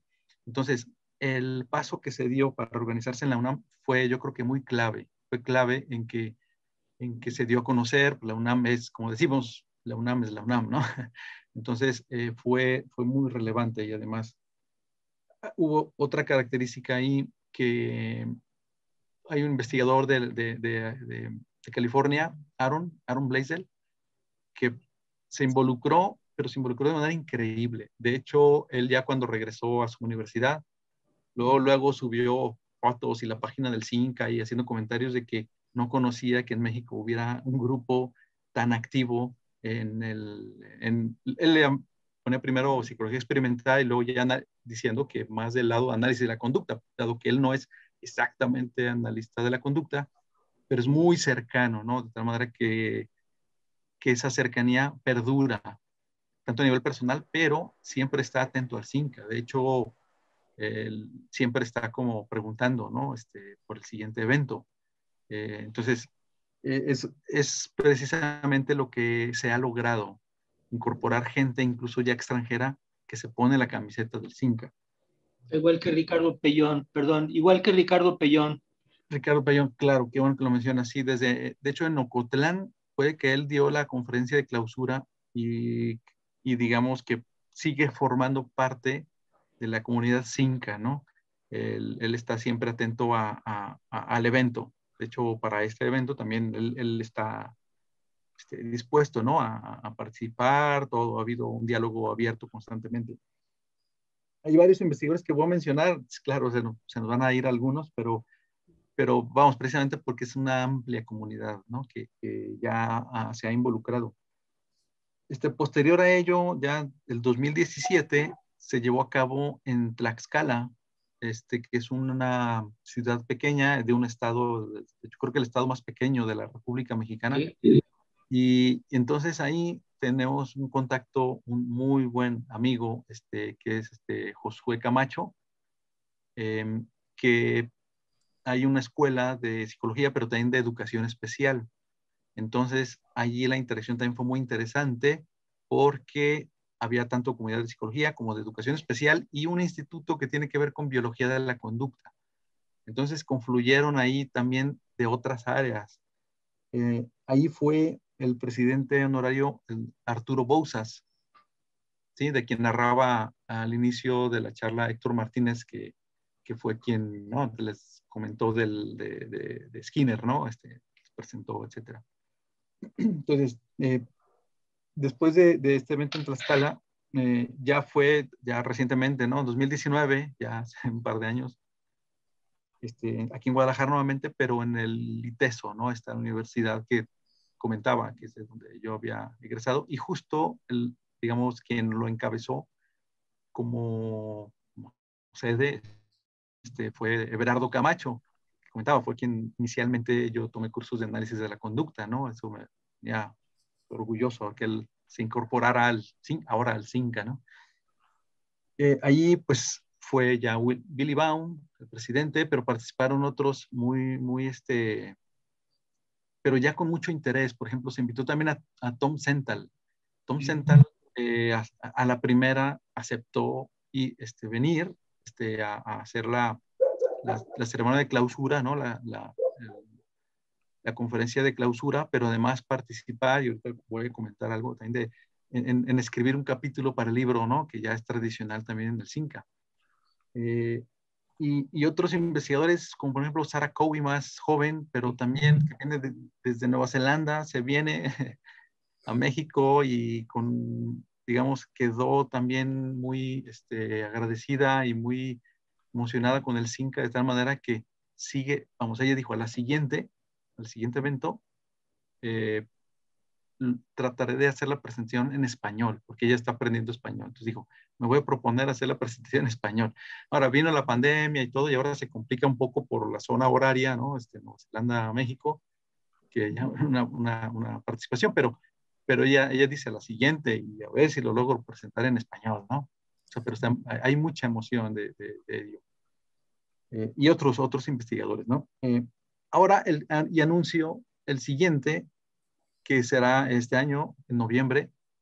Y ahora, eh, pues bueno, por la pandemia no nos quisimos arriesgar a que, bueno, de aquí a noviembre a lo mejor las cosas ya están mucho mejor, pero dada la incertidumbre y como no tenemos en el CINCA eh, un fondo que pueda respaldar cualquier riesgo económico, ¿no? De organizar algo y luego echarlo para atrás, invitar y luego desinvitar. Entonces no, no, no, no nos arriesgamos y dijimos, bueno, virtual. Y afortunadamente la cercana relación y de amistad que tenemos con Vicente Pérez facilitó a que la sede, digamos, la sede virtual es UNED, pero UNED México, ¿no? Porque está en la, sede de México.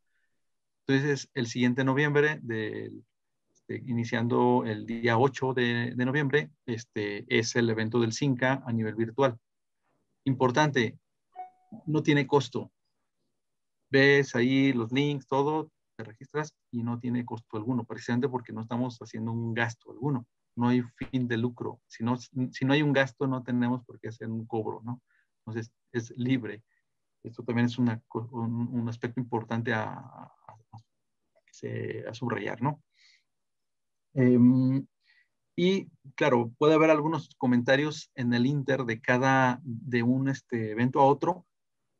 Señalar que hay un, el ideario este que mencionaba Julio, también lo acompaña una instrucción paso a paso de cómo realizar el CINCA. Es algo que Julio ha aportado también de manera, yo creo que muy valiosa, porque a cada institución que posteriormente va a, organizar el evento, pues no se le deja así a, ver cómo le hace. No, digamos, además del apoyo humano que hacemos todos los que estamos este, involucrados, hay un listado de detalles, incluso de, a ver, prever aspectos del, de en qué momento es el más adecuado para sacar convocatoria, este, hay que prever, por ejemplo, si eh, hablar con qué personas, el, si es auditorio, si son aulas, las disposiciones que habría, eh, el, el, el, número ideal de participantes que están en cada aula, en cada, digamos, sala de presentaciones, eh, la anticipación que se debe de tener, ¿no? Para tal cosa. Punto a punto, así, paso a paso, y Julio lo, ha estado bueno, fue quien lo inició, lo fue enriqueciendo y sigue enriqueciéndose, ¿no? Claro, ahora ya es un poco diferente en esta ocasión por ser virtual, pues ya ese sí ya este, muchos de esos aspectos pues no, no se aplican, ¿no? Pero seguro se retoma al siguiente que sería presencial. Es algo, yo creo que pocos eventos han ido generando esa base, enriqueciéndose, ¿no? De instrucciones para el siguiente organizador. Em, y quisiera pasar a, a, otro aspecto, no sé si me estoy brincando algo, pero lo de los libros, ¿no? Este, desde el segundo Cinca, este, no, bueno, no me sé bien la historia, pero sé que Julio, eh, por un proyecto que tenía, inició la idea de, tener un libro que esté vinculado a los trabajos que se presentaban en el Cinca. Entonces, es, es este, bueno, está en la página, pero igual como lo tengo aquí, te lo muestro, ¿no? Este, este libro, eh, Julio lo empieza, me invita a, que si quiero participar, pues yo obviamente emocionado, este, pues me involucro en el proyecto de Julio y este, Irigoyen, este Juan Irigoyen de la Universidad de Sonora también. Entonces, entre los tres hicimos como la parte editorial, pero vamos, el, este, la iniciativa fue de Julio y es una iniciativa que ha sido excelente porque ha perdurado, digamos, ya se hizo tradicional que este, el CINCA ofrece un libro con trabajos vinculados a, al CINCA, ¿no? A, las presentaciones del CINCA. Pero un libro completo, no es un libro solo de las, los resúmenes o las memorias, no.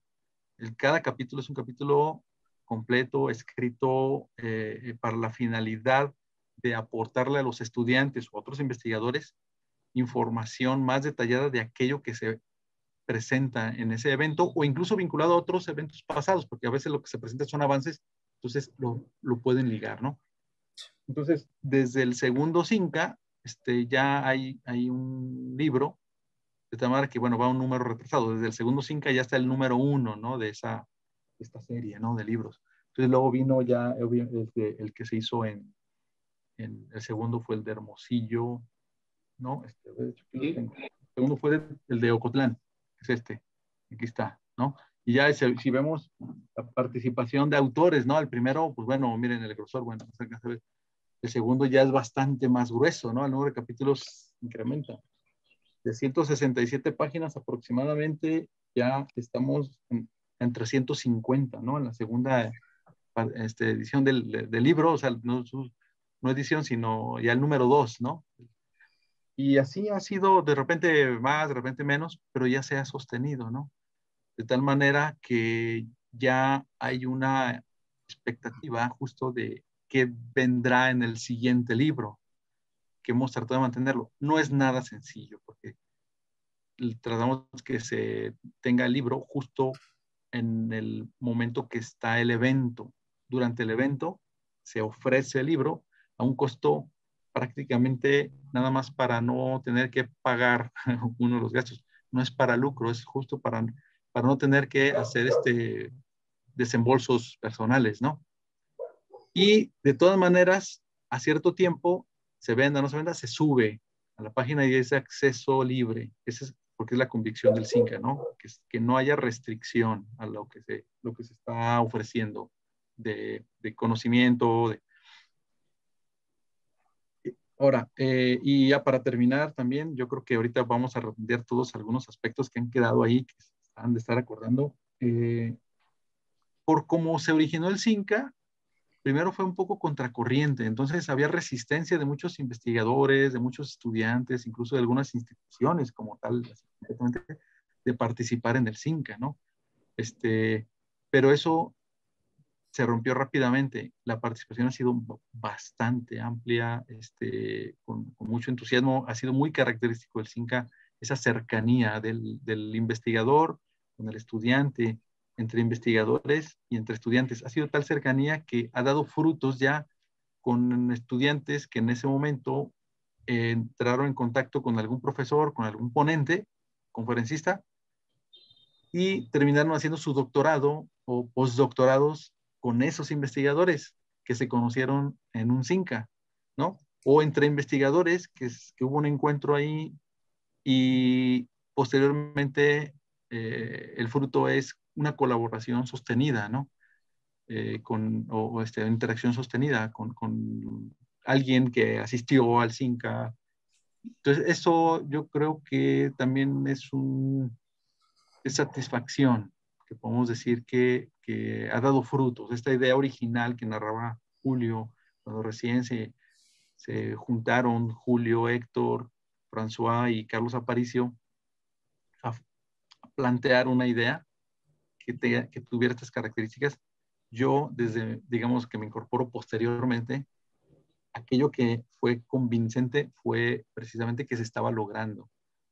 Eh, no, hasta el momento se ha cumplido que ninguno de los organizadores ni de los fundadores ha tenido un papel, digamos, central en el sentido de que se lleve, se lleve el crédito. No, de hecho, si, si se fijan en, los, en la página del CINCA, en los programas y todo, están todos los nombres de todos los que participaron y no hay, digamos, la figura, este, el que se lleva el crédito de los, de los fundadores, de, de los que han participado. No, ha tratado justo de evitar esos problemas, ¿no? Que son los que luego las instituciones o las organizaciones pues dañan y ya tenemos muchos ejemplos de ello, ¿no?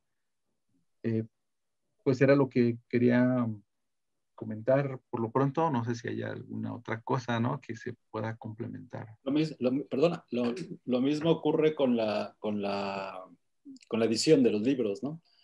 O sea, no nos peleamos por la autoría, ¿no? O sea, por, por, por quién lo coordina. Sabemos quién, quién se involucra más y, y, y, ya está, ¿no? Y siempre hay alguien que, o sea, siempre, ¿quién, ¿quién se hace cargo de esto? ¿Quién se hace cargo de Bueno, pues yo, pues yo, tal. Y entonces, quien más se involucra es quien aparece, ¿no? Como, como coordinadores del, del, libro y no tenemos ningún, ningún problema.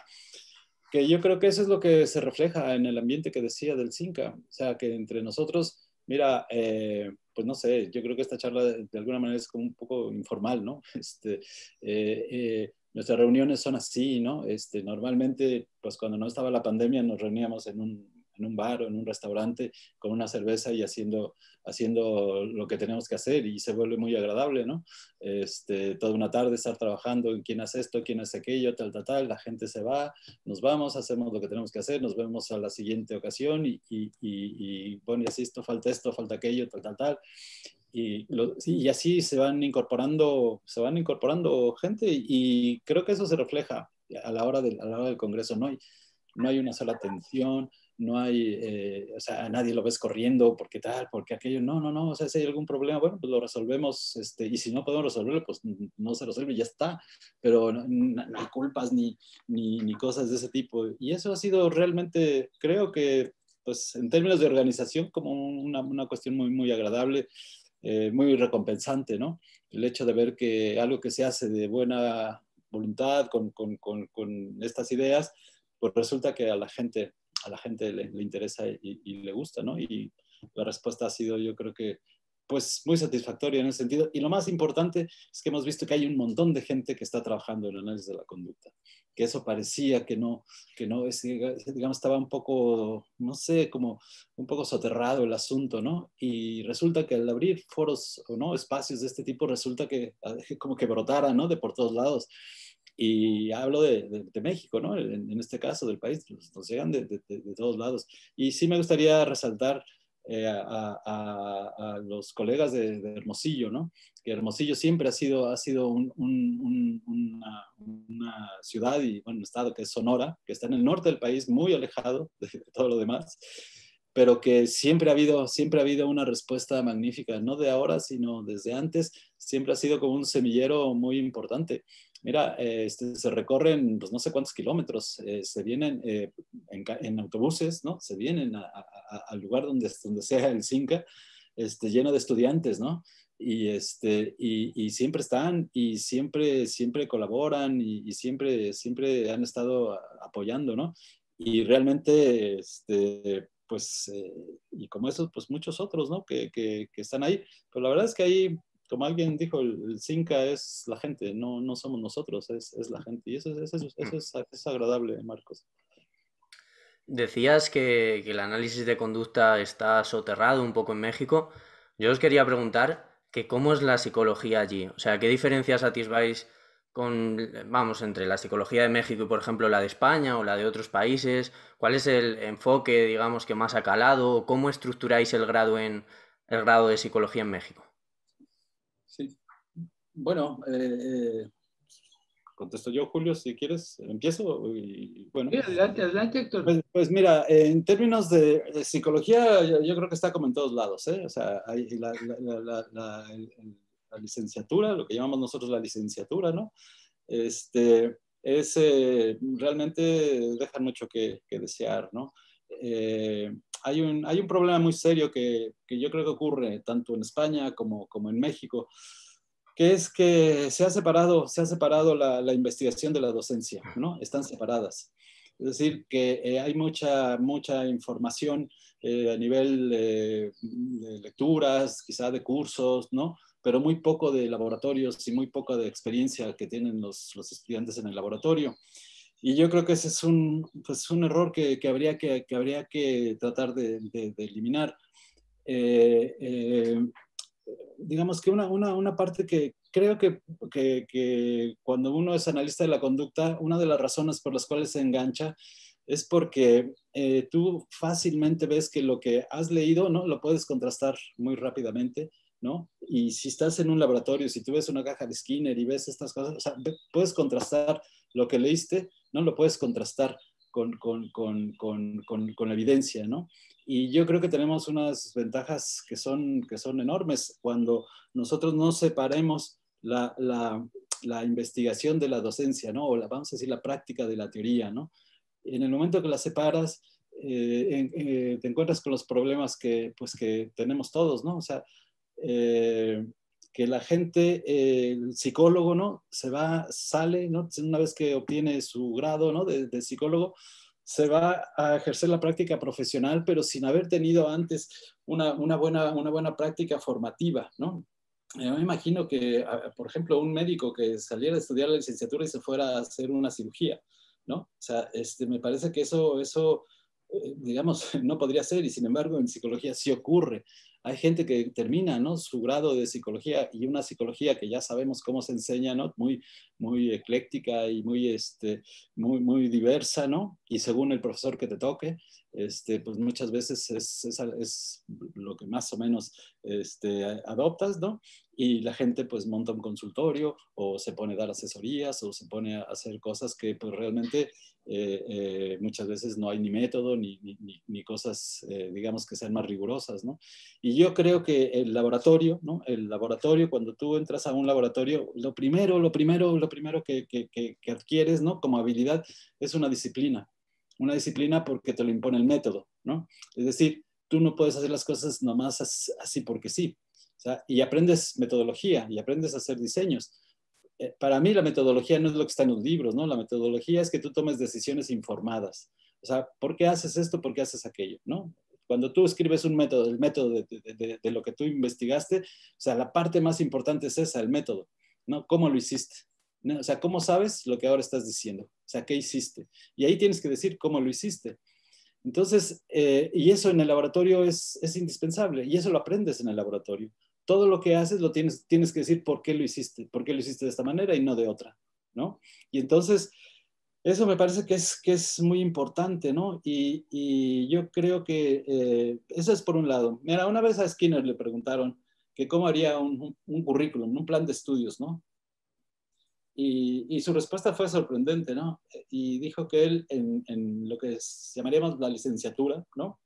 Este, sé que él, en los primeros años él no enseñaría psicología, que él, él este, haría que, que, los estudiantes eh, conocieran mucho de, otras cosas, ¿no? De otras disciplinas, incluso de cultura, ¿no? Que supieran quién es Beethoven y quién es Mozart y quién es eh, Picasso y quién es, o digamos que hubiera una cierta cultura, ¿no? Y que se tuviera, digamos, como otras referencias que no sean las de, las de psicología. Y que los dos últimos años, entonces sí, ahí ya este, eh, enseñar, pues digamos, todas las técnicas y todo lo que sabemos del análisis de la conducta, que a final de cuentas, digamos, creo que se ha desarrollado una, una tecnología en análisis de la conducta que es muy potente. Lo que pasa es que eh, eh, creo que eh, no se ha enseñado lo suficientemente bien y no se ha valorado lo suficiente. A ver, los únicos que sabemos hacer modificación de conducta, los únicos que sabemos hacer modificación de conducta somos los analistas de la conducta ni el pedagogo, ni el maestro, ni el médico, ni el economista. No, quizá hacen cosas que producen cambios en el comportamiento, pero, pero no lo hacen con esa finalidad, sino lo hacen con otra, ¿no? Pero los que sabemos cambiar comportamientos son los analistas de la conducta.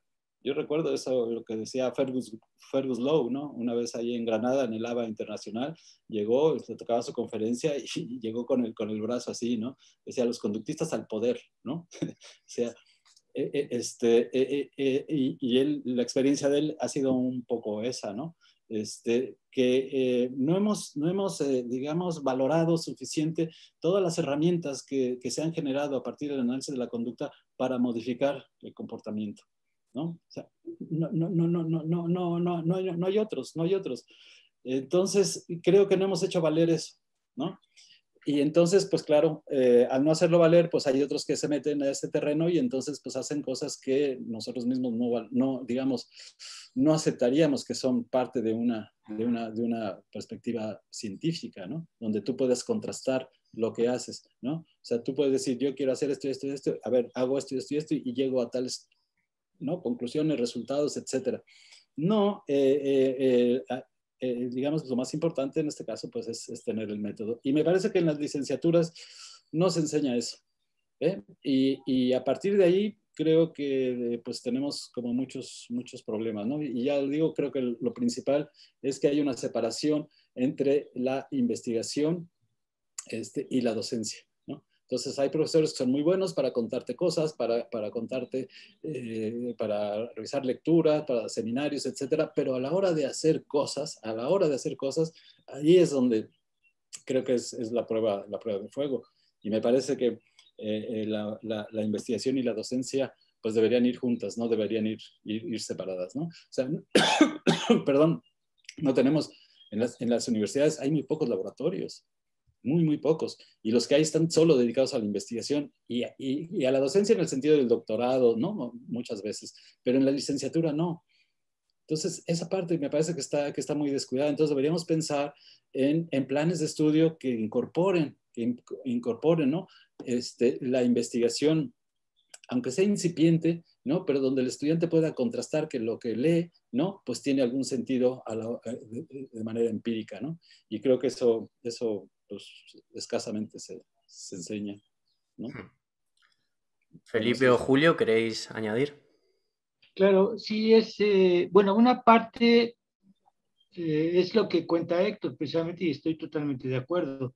Eh, esa es una manera en la que se da, pero eh, el, estado de, el estado de la enseñanza y formación de psicología es deplorable en la licenciatura, es deplorable en, este, en México en general. Ocurre lo mismo en España. Pero hay, otra parte de lo que comentaba Héctor, o sea, un error es separar la, investigación de la, de la, docencia. Pero paradójicamente, como se aludió, se, se discutió en la reunión de, con el SABEC, es que nadie, diablos, sabe cómo doy clase yo. Nadie. Nadie evalúa la manera en la que yo formo o en la que mis alumnos aprenden o los alumnos de Héctor, los alumnos de Felipe, los alumnos de cualquiera. A todos nos valoran por artículos, por asistencias a eventos y cosas así rarísimas. Es muy, es muy curioso. Y obviamente para visión del profesor, el alumno desapareció hace mucho tiempo. El alumno ya no importa. Lo que importa son los puntos. ¿Qué es lo que me hace ganar puntos? ¿Qué es lo que me hace subir mis créditos? Eso es lo que yo voy a hacer. Pero el alumno, hay muchos profesores que ignoran totalmente a los, a los alumnos y eso es un efecto pésimo en la formación.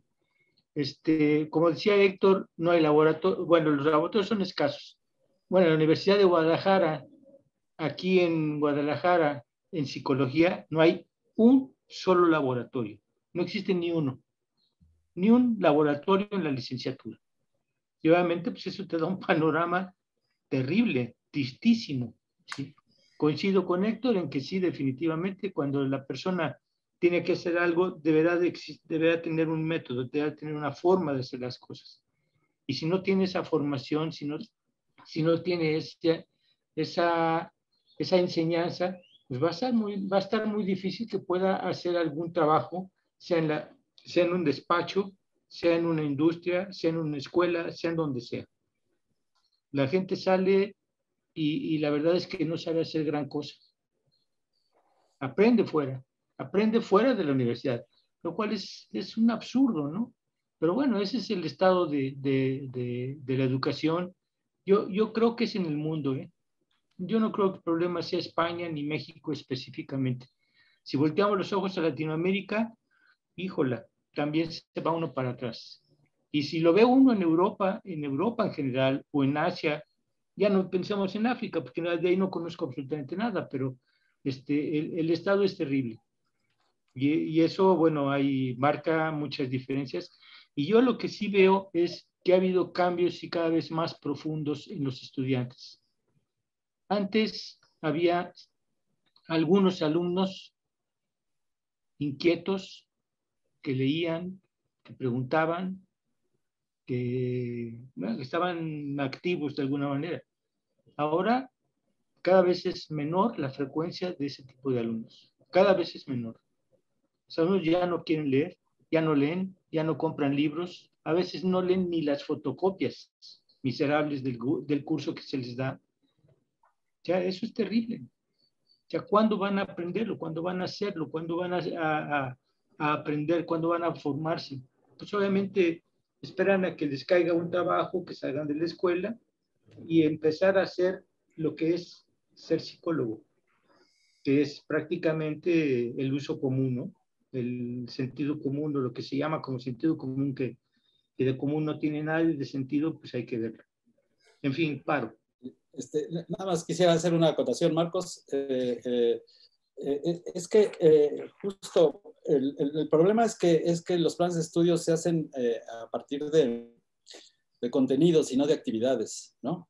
Es decir, este, las asignaturas son contenidos, no actividades. Y yo creo que ese ha sido un error muy grande, ¿no? Es decir, ¿qué es lo que tiene que hacer el estudiante para aprender, ¿no? Y entonces, pues un curso normalmente el estudiante pues tiene que leer y, que, y escuchar clases y tal, y no sé qué, pero hacer muy poco, ¿no? Aparte de eso. O sea, entonces, eh, lo que se valora es, si el estudiante puede repetir lo que leyó o repetir lo que el profesor dijo en clase, no lo que él ha hecho, ¿no? Eh, yo comentaba que yo me interesé en la psicología y no lo digo solamente por mi caso personal, porque el profesor nos ponía a hacer pequeños experimentos donde veías eh, pequeños resultados también. No, obviamente eran experimentos muy sencillos, pero que tú veías que tenías que hacer algo y veías que pasaba algo, ¿no? Y entonces empezabas a interesarte en eso. Entonces, eh, pero era porque eran cosas que hacíamos, ¿no? Entonces, eh, eh, creo que lo que se valora es, eh, digamos que conducta verbal, ¿no? Normalmente, y no otras actividades que pueden hacer los estudiantes. Y hay muchas cosas que se pueden hacer. Hay muchas cosas que se pueden hacer, o sea, prácticas que se pueden hacer por todos lados. Yo recuerdo cuando daba los cursos, el propedéutico, que era, que era digamos, los cursos que había, que, que tenían que cursar los estudiantes que querían ingresar al posgrado en el CEIC, este, había, había prácticas donde, eh, por ejemplo, ¿no? Por ejemplo, o sea, yo les soltaba a los estudiantes, a los aspirantes, una rata en, en una mesa. Y a ver, describan, describan, describan qué hace la rata. Muy simple.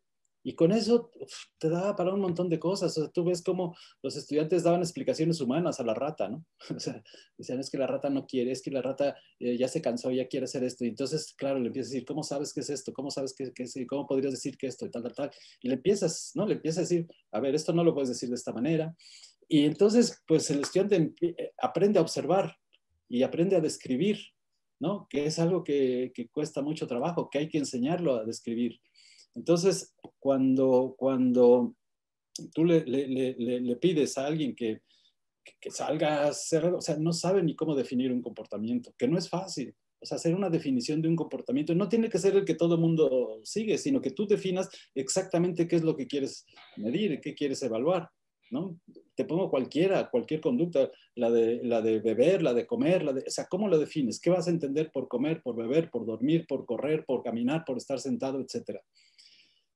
Y hacía ejercicios que, eran, que, era, que me parecía que eran, que eran buenos, aprovechando incluso todo lo que, lo que el entorno te da. Yo me acuerdo que les pedí a mis alumnos aquí que, viéramos todos a las nueve de la noche una telenovela, un teleculebrón, ¿no? Y que describieran los diez primeros minutos. Pero era una cosa curiosa, porque, o sea, todos al mismo tiempo estábamos viendo lo mismo, pero en diferentes, en diferentes sitios. Y entonces tenían que hacer un, registro que le llamamos anecdótico de qué es lo que veían volvíamos, a, volvíamos a, o sea, cuando, al siguiente día volvían al, al, al, aula, ¿no? Y entonces, a ver, tú qué, tú qué, y empezaba a hacer su descripción. Pero cuando le, empezaba el siguiente, o sea, el personaje para uno inicialmente estaba sentado, pero para el otro estaba de pie, ¿no? O sea, había una diferencia tremenda y entonces lo que vas viendo les ibas mostrando las dificultades y cómo en muchos casos era una interpretación lo que estaban haciendo y no una descripción. ¿ves? Y entonces hacerles ver, ¿no? Este, nuestro microscopio es qué ocurre antes, qué ocurre durante y después del comportamiento. No solamente ver la conducta, ¿no? O sea, nosotros no podemos explicar una conducta en aislado. Tenemos que ver sus antecedentes inmediatos y si podemos, sus antecedentes previos, ¿no? Valga la expresión.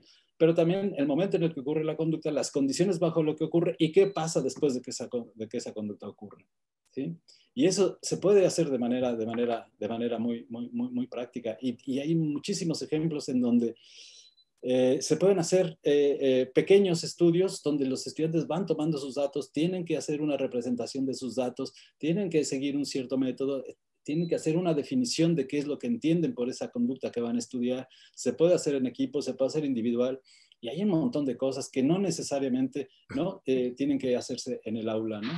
Entonces, creo que eh, ese, es, ese, es, ese, es, digamos, un, problema que hay, que eh, falta, falta, creo que, pues también mucha, mucha mm, iniciativa por parte del profesor, que muy cómodamente dice, bueno, pues ahora nos vamos a leer este texto y este otro y este otro, ¿no? Y, y, y, en muchos casos, pues ustedes léanselo y ustedes mismos los van a tener que, van a tener que presentarlo, ¿no?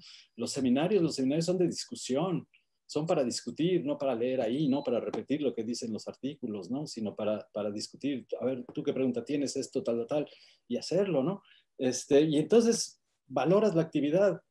Por ejemplo, hacer exámenes para mí no tiene ningún sentido, no tiene ningún sentido. Y sobre todo exámenes finales, pues ya qué, o sea, al final ya qué puedes hacer.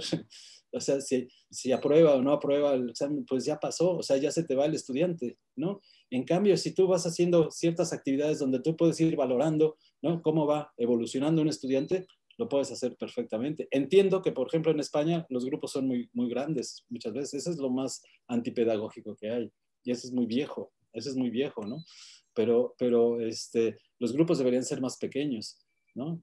Y por lo tanto, tener, más profesores y tener más plazas y tener, o sea, muchas cosas más que, que no se tienen las, universidades son instituciones muy, muy pesadas, muy, muy pesadas, muy difíciles de cambiar, ¿no? Pero, pero creo que se podría ir haciendo, ¿no?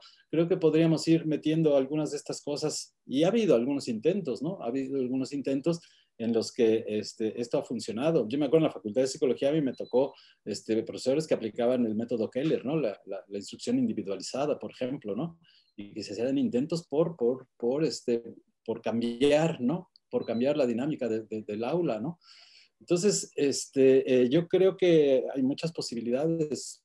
La cuestión es que, es que, es que también tenemos que a lo mejor trabajar un poquito más, pero que resulta ser más satisfactorio y que te da posibilidades de, de eh, vamos a decir, evaluar, entre comillas, ¿no? Yo diría de ver cómo un estudiante va, va cambiando, ¿no? Y, y, y, yo no sé, en el laboratorio, por ejemplo, aquí mis alumnos vienen y, les dices unas cuantas cosas al principio y después no tienes que decir absolutamente nada, porque ellos, ellos se hacen cargo de su investigación, saben lo que tienen que hacer, no tienes que estar todo el día diciéndoles esto, aquello, no los tienes que estar evaluando. O sea, tú ves los resultados, o sea, tienes datos, normalmente trabajas con animales, tienes datos todos los días, lo estás revisando, no puedes dejar de venir. O sea, no tengo que tener un registro de asistencia. Eh, eh, eh, hay un montón de cosas, ¿no? Y no necesariamente tienes que tener montado un super laboratorio, ¿no? Este, yo me acuerdo que nosotros hacíamos las cajas de Skinner cuando no había, las hacíamos de peceras, ¿no? Y por decir cajas de Skinner, pero podría ser otro tipo de, aparatos, ¿no? Laberintos, este, cosas que son tradicionales y que, están, que están disponibles, pero que te permiten ver muchas cosas que están en los textos, ¿no? O sea, este, ¿quién no podría hacer una caja como la que hizo Honrek para meter al gato, ¿no?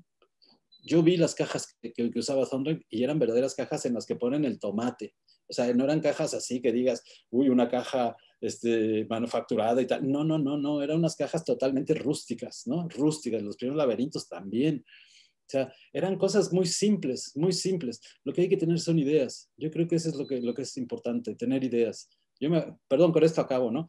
Este, eh, eh, a mí me tocó ser fundador del área de, psicología experimental en la Facultad de Psicología cuando se hizo facultad. Y un día llegó el profesor, un profesor que se hizo cargo de esa, de esa, de esa área, ¿no? Y dijo, eh, felicidades, tenemos un laboratorio. Y dijimos, ah, pues muy bien, vamos a conocerlo, ¿no? Y, llegamos, ¿no? Nos llevó ahí por un corredor o en un pasillo y abrió una puerta y, no había nada, excepto una mesa y, y, una serie de herramientas encima de la mesa. Dijo, ah, bueno, y lo único que falta es una cámara fotográfica. Entonces nos quedamos así, había martillos, había eh, este taladro, había destornilladores, había estas cosas, ¿no? Entonces dijimos, pues, pero esto es un laboratorio. Sí, sí, o sea, aquí construir las cosas. O sea, hay que hacerlas. Si tú quieres, un, si quieres diseñar algo, quieres un aparato, pues necesitas herramientas, pues hay que hacerlas. ¿no? Y cuando digo eh, eh, laboratorios, no necesariamente quiere decir montar una cosa, digamos, espectacular tecnológica. No, tener herramientas para poder hacer, hacer este, eh, eh, aparatos, ¿no? Este, eh, Skinner, si uno lee Skinner, cómo, cómo fue haciendo el registro acumulativo, cómo fue haciendo los aparatos que fue haciendo, o sea, no empezó con la caja de Skinner, ¿no? Empezó por cosas muy simples, muy, muy simples, ¿no? Y las fue, las fue perfeccionando. Yo no digo que se llegue a eso, pero sí que se pueden hacer cosas que creo que, que, podrían ser muy interesantes y que además engancharía un montón a los, a los estudiantes, porque haces tus propias cosas. Puedes este, entrenar condicionamiento con peces. Y los peces, ¿qué, ¿qué, te cuestan, tío? ¿Qué te cuestan? Nada. Y, y, puedes hacer demostraciones muy simples, ¿no? Este, y los estudiantes ahí, cuando ven, cuando ven esas cosas, es cuando se enganchan, es cuando, es cuando, es cuando se convencen, ¿no? y no tienes que contar tanto rollo. Y ya lo que lean y, su punto de vista, etcétera, pues eso es, digamos, ya lo, lo, van haciendo, ¿no? Pero, pero yo creo que eso es parte de lo que habría que, habría que modificar, ¿no? O sea, modificar el entorno para que las personas cambien. Esa es la, la, gran lección, creo, ¿no? ¿Quieres destacar algo, Felipe? Sí, algo eh, quizá breve. Em, cuando se tienen grupos en licenciatura y se tiene que hacer también investigación. Eh, creo que a lo que puedo describir que, me, que he encontrado es que cada vez se hace más difícil eh, dar como enseñar, digamos, llegar efectivamente al estudiante. Cada vez se hace más difícil, pero también se hace cada, vez más difícil investigar al nivel que te requieren, o sea, según el sistema te evalúa, no quiere decir que no pueda hacer investigación, más bien, para tener el calificativo de investigador y para, hacer, y para tener calificativo de profesor, ambos a un nivel eh, que sea, vamos a llamarle competitivo, cada vez es más difícil. La razón por la, el, asunto de la docencia, este, mm, estoy muy de acuerdo con lo que decía Julio. Em, es más difícil cada vez involucrar al estudiante en una lectura seria, porque quizás están esperando, no lo sé, esto es, yo no puedo hacer una serie de TikToks para enseñar algo, ¿no? Quizá es la manera, pero yo no sé hacer eso, no voy a poner a hacer TikToks para enseñar a un estudiante algo, ¿no? Al menos yo no. Entonces, esperas cierto desempeño. Eso lo he notado que cada vez es más difícil, ¿sí? Tienen que ser o lecturas o más breves, mm, más que se haga más rápido, porque si no cambian ya. Si en el momento, en el primer momento no capturaste la atención, te cambian como cambian de, de, de página o de ventana, ¿no? Entonces, cada vez es más difícil ello, pero también los requerimientos que te piden para que tus investigaciones sean publicadas también cada vez es más difícil. No porque, no porque te piden que sean mejores, sino que hay requerimientos quizá de tipo hasta administrativo o formales, ¿sí? que valoran ciertas, ciertas investigaciones sobre cierta área que si no contienen un tipo de información, un tipo de análisis, incluso ciertas teorías, pues quedas fuera, ¿no? Y si en ambas quedas fuera, pues tú dices, ¿qué está, qué está pasando? Unir la investigación con la docencia, yo creo que es, un todo, es todo un reto y cada vez se hace más difícil. Ahora, no quiero ser tan pesimista, ¿no? Para eso yo creo que son los grupos. Nuestra apuesta ha sido, muy concretamente nosotros, en mi grupo acá en Ocotlán, este, hemos tratado de enfrentar esto de manera no individual, sino en equipo, ¿sí? Entonces, yo creo que por ahí puede ir una solución. Es un poquito como lo que describíamos del CINCA. Eh, hemos notado que hay mucho interés en los estudiantes, hay mucha necesidad de, tener contacto con esta, este, esta área de la, psicología, eh, pero creo que se ha logrado precisamente porque hemos actuado como grupo. Eh, si un, creo yo, si yo enfrentara como individuo, solo como individuo, el área del área de la investigación y de la docencia, creo que tendría menos posibilidad de llegar a ambos. Entonces, yo creo que esta labor de equipo, labor de grupo, ahora es la que puede ser la vigente, este, la, la, nueva estrategia, ¿no? Porque uno tiene que, digamos, por tu pregunta original, ¿no? La dificultad o cómo está la, la enseñanza, la psicología, el análisis de la conducta, es que como como prácticamente en, los programas de licenciatura es inexistente, no existe esa, eh, digamos, no existe cuando esos estudiantes toman un puesto directivo en algún lugar, entre ellos la misma universidad, etcétera, pues nunca se les va a ocurrir que el psicólogo necesita un laboratorio, porque nunca lo vieron, nunca pasaron por ahí. Entonces, ¿cómo que necesita un laboratorio un psicólogo? Lo que necesita es ir a hacer encuestas, quizá cuando mucho una, una, este, un, lugar para, para hacer entrevistas y a lo máximo una cámara GSL y, ya párale, ¿no? Este, no necesitas más recursos. Oye, pero es que necesito aparatos. ¿Aparatos de qué, no? entonces, se crea justo una, una idea de que el psicólogo no lo necesita, ¿sí? Pero porque ya se empieza a, a, a instalar esa idea. Entonces, yo creo que por eso es actuar en contracorriente. Es actuar contracorriente otra de las estrategias, digamos, pensando en no ser tan pesimistas, ¿no? Eh, yo he salido del laboratorio, vamos, eh, yo soy una persona muy de laboratorio, pero he salido del laboratorio. ¿Qué quiere decir eso? He convertido, y recientemente, ¿no? Este, con Héctor en una sesión, un parque de ahí cerquita de mi casa, lo he convertido en un posible laboratorio, ¿no? Porque hay ciertas cosas que puedo observar, puedes manipular y observar qué efecto tuvo. Y tratar de que eso, si veo que tiene un efecto, llevarlo a mis estudiantes y digan, váyanse a un parque, hagan esto, observen y a ver qué pasa. Su parque, el que tengan ahí en ladito de su casa. Ok, no, obviamente no hay todo el control que se requiere como para decir que es una investigación de laboratorio, pero es la vida, así es, así está en lo cotidiano, ¿no? O por ejemplo, en alguna ocasión, pues a ver, la ciclovía y el lugar donde pasan los autos vamos a ver ciertas interacciones que hay entre el auto y, el ciclista o, ciertas áreas, ¿no? Hacer observación. ¿Por qué? Porque sí es importante la actividad de laboratorio, es necesaria, yo la defiendo a capa y espada, pero también es ver lo que ocurre fuera del laboratorio con una visión experimentalista, una visión analítica. Entonces, es como, ¿por qué lo hago también? Tratar de llegar por ese medio al estudiante que se interese en lo que está viviendo, porque quizá el acceso a un laboratorio en una universidad no es tan sencillo. Los espacios, incluso para que, que tengan una, un espacio de investigación, ya no digamos de docencia, no es tan sencillo tener el espacio. Cuando es de docencia se requiere obviamente más área, porque son grupos grandes o más disponibilidad de, más gente para repartirlo durante el día, el acceso a la caja.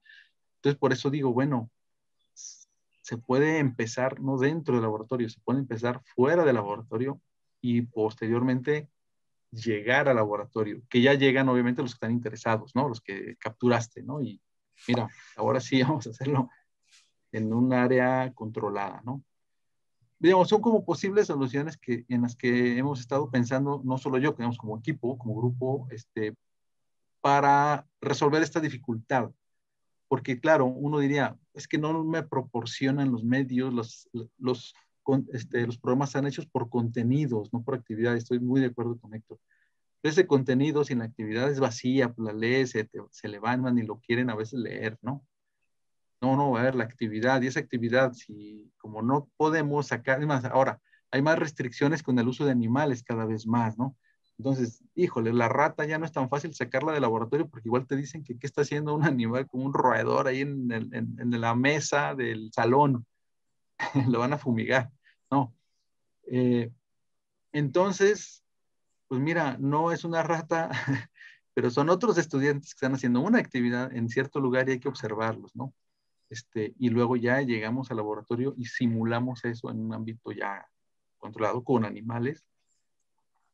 Entonces es como viendo cómo se puede resolver para no vernos ante la imposibilidad que es una estructura ya muy, muy quizá añeja, ¿no? Que es una universidad. Ah, este, no, es difícil cambiarlo, a menos que llegue a, a puestos directivos gente que haya participado en esto directamente. Pues, eh, eh, me escucho con eco en, una de las... Un poco, sí. Sí. Vale. Eh, bueno, llegados a, este punto, no sé si tenéis más tiempo o no, si eso vamos cortando. Yo tenía algún tema más a sacar, pero como queráis. Decidme vosotros. Pues pues si quieres, si quieres, sí, pues ya que estamos. El problema, por mí el problema, el problema es que luego las entrevistas resultan ser muy, muy largas, ¿no? Pero... Sí, pero bueno, luego como hacemos también cortes por los temas y demás, cada uno vea lo que quiera. Además, tampoco es que tengamos una audiencia muy grande, así que ellos verán. Claro, claro, claro. Sí, está bien, está bien. Pues los últimos temas que os quería sacar eran un poco más individuales. En el caso de Felipe, quería que nos hablara un poco acerca de, esa dirección de la revista conductual, cómo, cómo, fue todo eso, cómo lo vives. Ah, ok. Pues sí, mira, en, conductual, de hecho, mi participación, eh, digamos, es posterior a, a, incluso Julio, ¿no? Este, Julio junto con Jorge Campo, y Manuel, este, Pepe del Valle, ¿sí? Este, son los que fundaron la revista conductual. Eh, posteriormente me invitaron a participar, primero como, pues, este, haciendo revisiones, este, pues participando, ¿no? En, en, la parte académica y por azares del destino, por cuestiones de la eh, reconfiguración, por los tiempos que cada quien tenía, incluso aspectos laborales, eh, pues recayó en mí la parte directiva, ¿no? Que yo la veo también como una actividad de equipo, horizontal. De hecho, siempre ha sido, es una característica, yo creo que todo esto que hemos hablado desde el CINCA, la revista también, es muy horizontal. Es decir, es, es, compartida, ¿no? No es la figura del director como el principal o quien, quien ordena algo, no, prácticamente es, este, es el equipo. Entonces, eh, a partir de que hubo esta reconfiguración, mmm, entonces se han tratado de hacer algunos cambios respetando el origen, ¿sí? También el acceso libre, gratuito de todos los contenidos eh, que se publican. No, no hay cobro ni para el que envía el trabajo para publicarse, ni para aquel que va a ser el lector. La, disp la disponibilidad del, documento está ahí. Eh, también no hay una este, restricción, por ejemplo, que hay muchas revistas que lo, que lo hacen, ¿no? De páginas. O sea, de que no, no, no puedes exceder tal número de páginas. No, aquí es prácticamente, lo favorece también el que sea electrónica, ¿no? Cuando es impresa, a veces por los costos es que ponen limitación, pero muchas revistas aún electrónicas ponen límite de páginas. Aquí no, lo que sea necesario. Obviamente pasa el proceso de revisión, es un proceso de revisión a doble ciego que hemos tratado que sea lo, lo bastante serio para que sea una revista de calidad. Y de hecho yo creo que sí lo hemos logrado. Claro, eso depende obviamente de, de muchos factores, del revisor, de, de, momentos que, hay, que tenga el revisor, ¿no? Todos tenemos altibajos en, en cosas, ¿no? Entonces, el, el, proceso de revisión es serio. De hecho, gente, autores, nos han felicitado precisamente porque las revisiones que le llegan dicen, wow, esto, estas revisiones me han llegado como en, en revistas de estas que son famosas de calidad, ¿no? Este, la, el esfuerzo que le pone el revisor para eh, tu trabajo en muchas ocasiones, vamos, ha sido ejemplar, ¿no? Detallado, etcétera. No quiero decir que sea, la, que sea siempre así. El, te digo, siempre hay muchas, mucha variabilidad en esto también. Eh, pero son de las, de las características, ¿no? Eh, también el, en, el, en, esta, en esta revista, así como, se, digamos, se ha, se ha tratado de no tener, de no entrar al mercado de, de, de la literatura científica. Con eso qué, qué me refiero, y digo, nos referimos por el equipo. Si entran, van a ver que estamos indexados en algunas este, indexadoras, pero es prácticamente porque no tiene un costo la revista conductual apenas, apenas empieza a tener un cierto respaldo que puede ser económico, digamos, por el SABEC, porque antes de eso no había, no había ninguna fuente de financiamiento oficial. Entonces no podía acceder a prácticamente nada que tuviera un costo, a menos que los mismos miembros de la revista lo desembolsáramos algo, ¿no? Entonces, eh, por eso es como no entrarle a ese mercado, ¿no? De, de, costo que uno tiene que estar pagando para que puedas acceder a, no sé, este, altos índices. Que es un problema en un sentido. El, ¿Cuál es el problema? Que obviamente muchos autores no prefieren escribir en conductual porque esos índices, pues al, al parecer no les favorecen, ¿no? Entonces, ¿qué vemos aquí?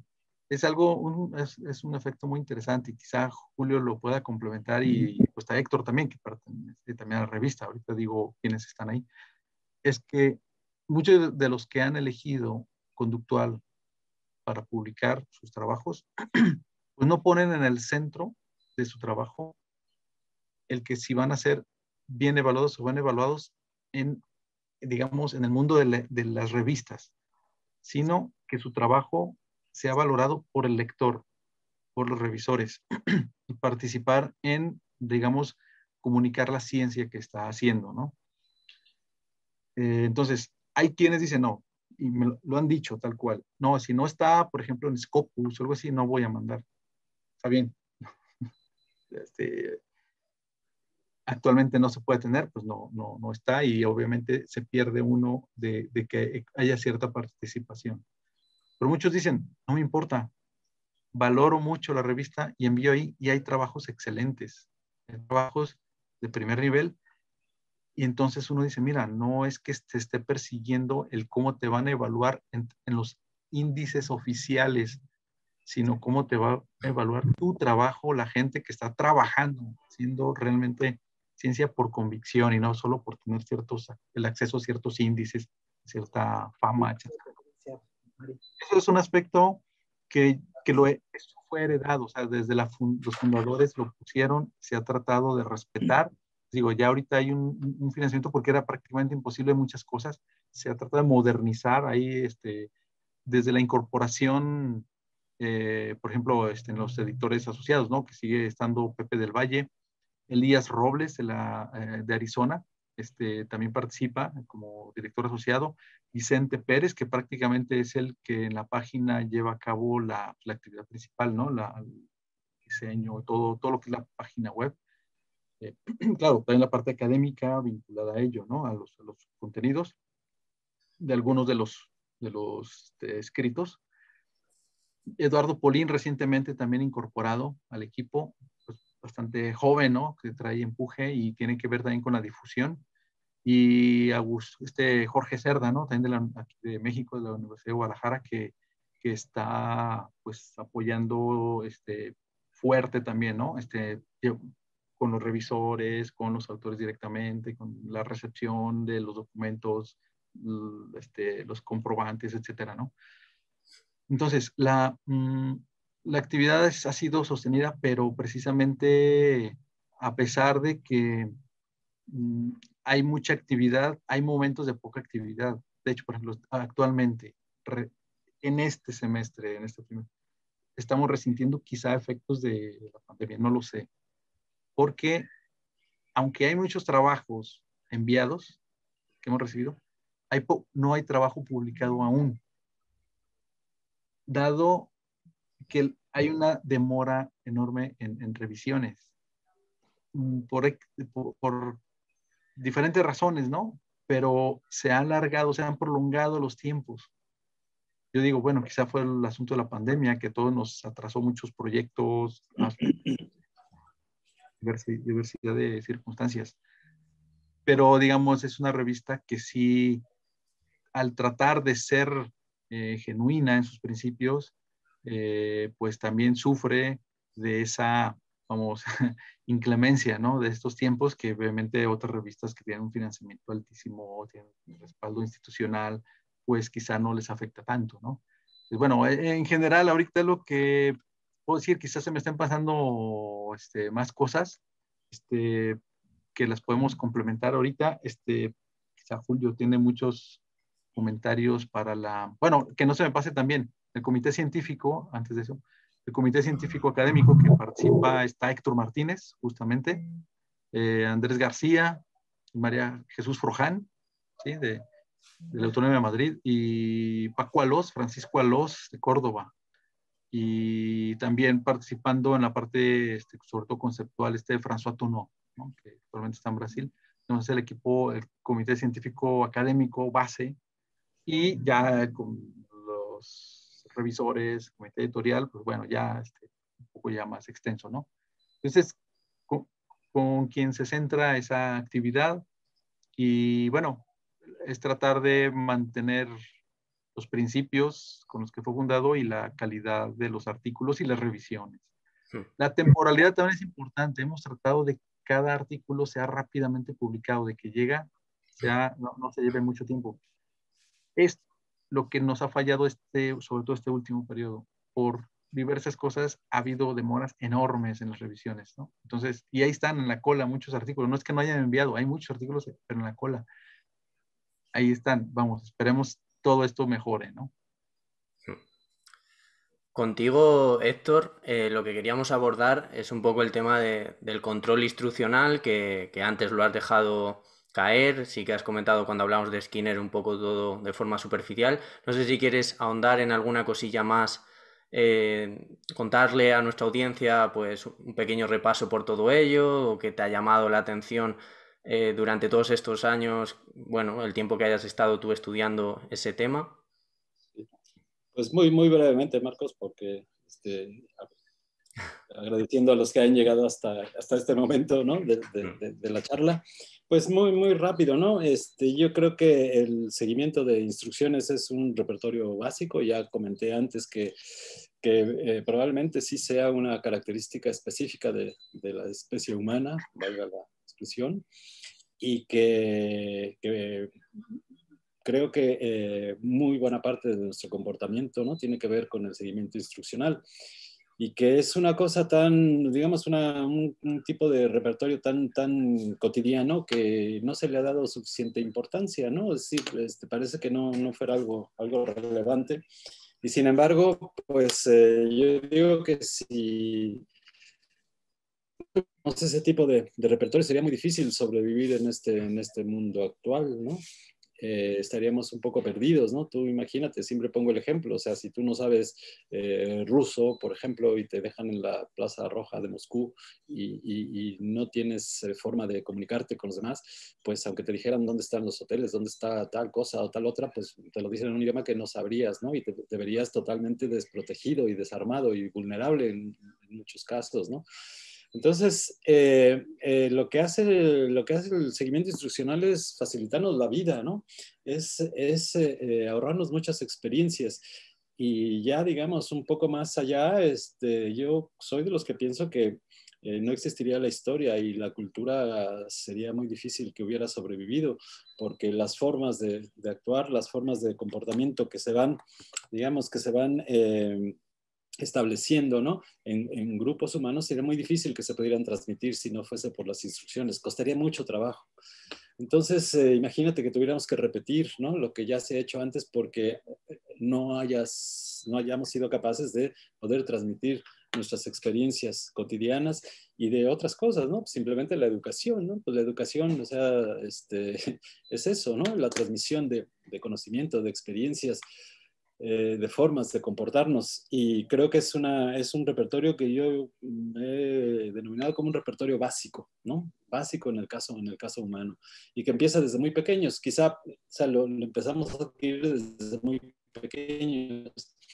Y muchas veces, incluso dependiendo de la manera en cómo se expresa ese repertorio, es que puedes ver diferencias entre, entre personas, ¿no? Eh, eh, y, y, grados de socialización ¿no? A veces en, los niños, ¿no? Tú ves un niño que es más retraído, que es más, este, eh, más tímido, ¿no? Y, si te das cuenta, una de las cosas que, le falta a ese niño pues, es haber tenido una buena historia instruccional, digamos. Un niño que sabe seguir instrucciones va a tener mucho más habilidades sociales, ¿no? O sea, un niño que tú llegas y le preguntas, oye, ¿cómo te llamas? Y qué tal, tal, tal, y no te contesta, por ejemplo, o te contesta mal, o te contesta de otra manera, pues cortas la interacción con él, ¿no? En cambio, si te contesta y te dice tal, tal, tal, y te dice, ay, ¿cómo es esto? Y tal, tal, tal entonces tiene mayor interacción, ¿no? Y, entonces se va socializando este, de mejor manera. Entonces, eh, yo creo que eh, seguimiento instruccional, hombre, tiene sus extremos también, ¿no? Hay, cosas que son aberrantes en el sentido de pues, las sectas, por ejemplo, ¿no? Que se suicidan porque alguien dice que esa es la mejor manera para llegar a no sé dónde y la gente lo hace, ¿no? O eh, simplemente las guerras o, o la gente que manda a matar a alguien, ¿no? Cosas de este tipo, pues también son extremos, pero también ocurren, ¿no? Y pues hay que, hay que, hay que entender por qué, por qué ocurren.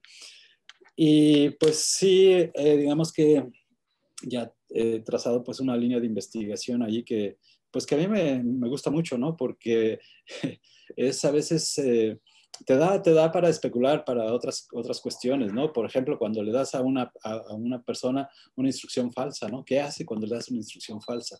Cuando dices que esto es así, pero en realidad no es así.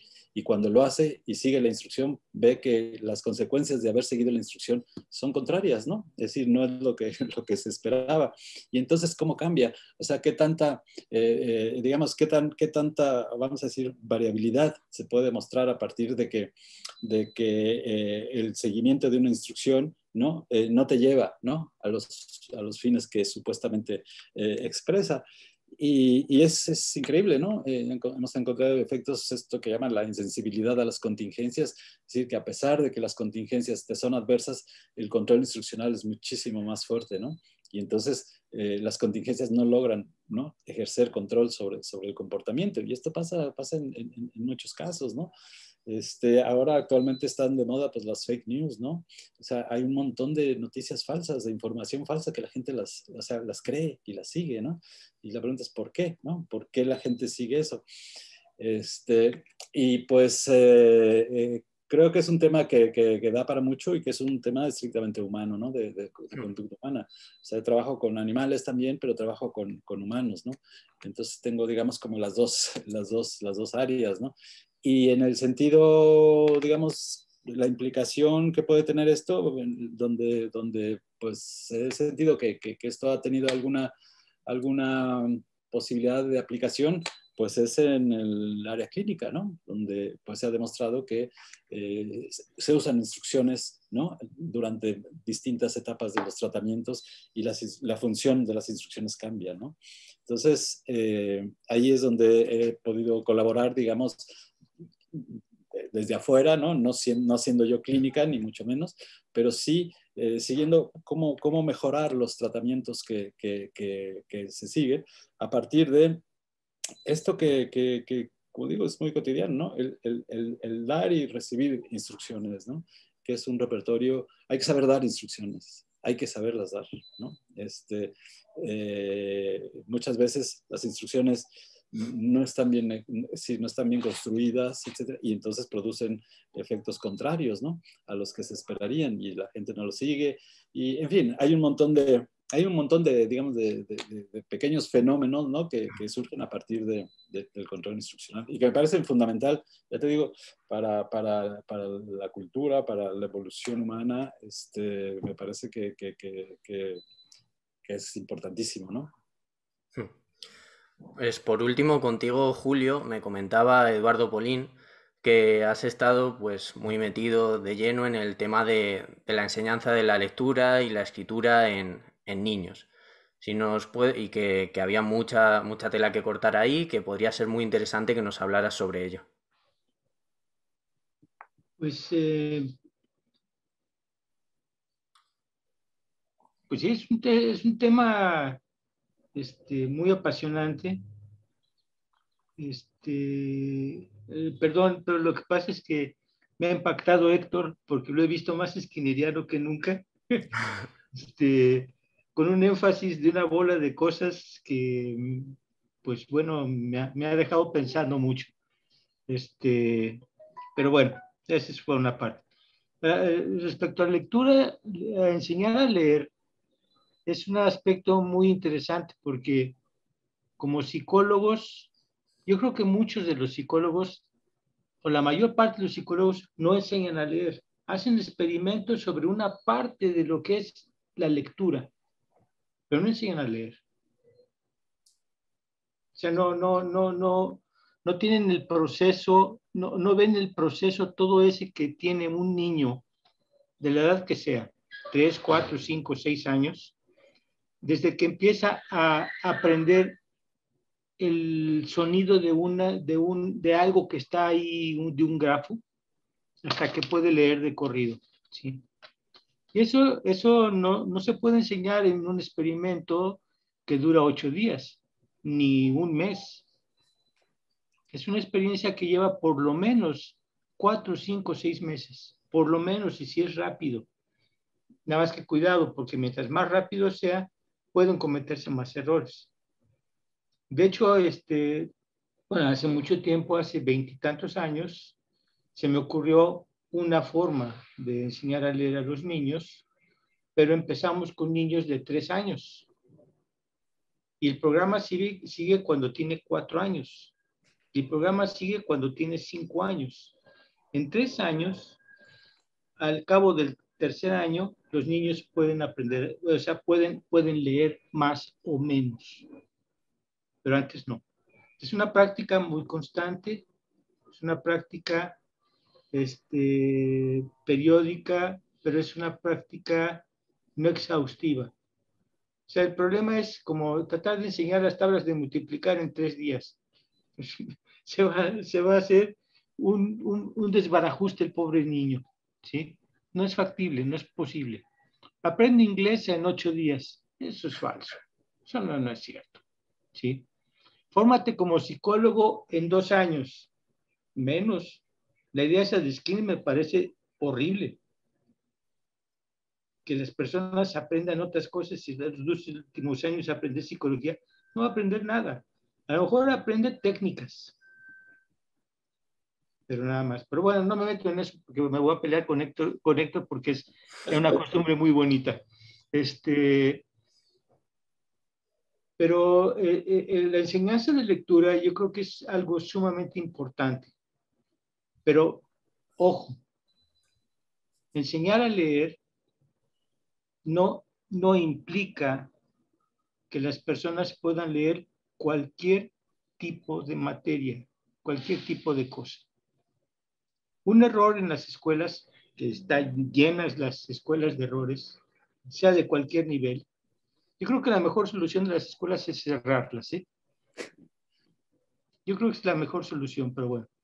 Este, un error de las escuelas eh, básicas es que cuando los niños aprenden a leer, los maestros y padres y autoridades y la gente en general dicen, ah, como el niño ya sabe leer, entonces démosle a leer, démosle a leer todo. Entonces le dan a leer geografía, historia, español, o como se llame, gramática, este, matemáticas, eh, ciencias sociales, ciencias naturales, biología, química, etc. Pero es que eso no se puede. Eso no se debe hacer. Igual pasa con la, con la, con la enseñanza de la escritura. No hay ni un solo método para enseñar a, escribir. No hay ni uno. Hay métodos para enseñar a dibujar, eso sí, pero para enseñar a escribir no hay ni uno. Y ningún profesor que yo sepa, o de los que yo conozco, ningún profesor enseña a escribir. Ningún profesor enseña a redactar. Ningún alumno casi ningún alumno es evaluado por lo que escribe y cómo lee. Es evaluado cómo lee en términos de eh, te faltó dicción, te comiste unas palabras, dijiste que no, omitiste una letra, pero nada más. Pero, por ejemplo, ponte a leer Aristóteles y luego lee un tratado de matemática.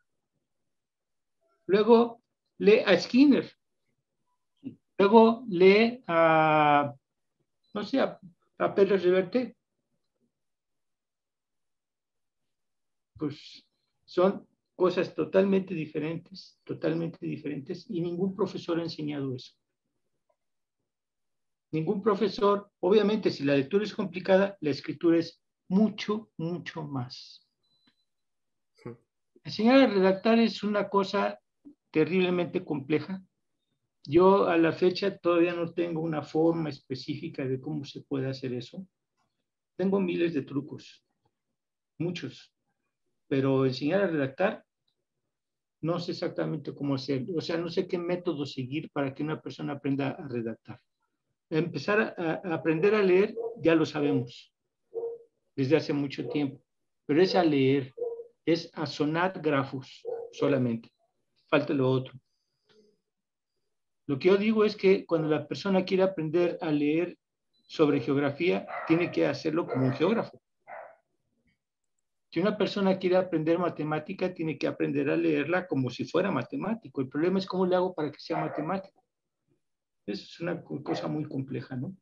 Pero en fin, eh, mira, yo creo que lectura y escritura son dos aspectos básicos, sumamente importantes, pero los cuales la educación básica no da para mucho, no sirve para mucho.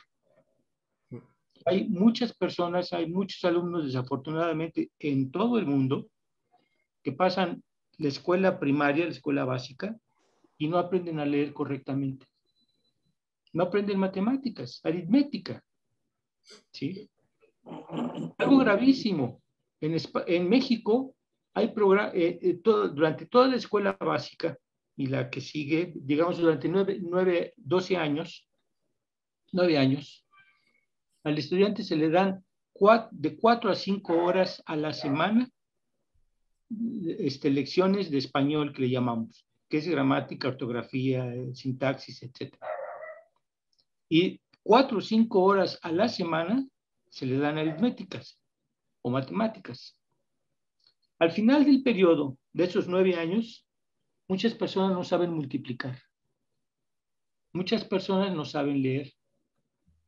Y casi ninguna sabe analizar gramaticalmente una oración. es, un programa impresionante que dura de 12 a 14 mil horas y no sirve para nada. para nada. Hay un problema ahí muy grave, ¿no? Una, una, parte que me gustó mucho de lo que dijo Héctor es que los programas se hacen, eh, se hacen en base a contenidos, no actividades.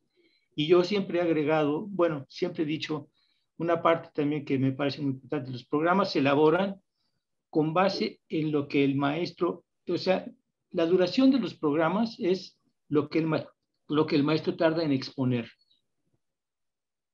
pero no el tiempo en lo que el alumno tarda en aprender.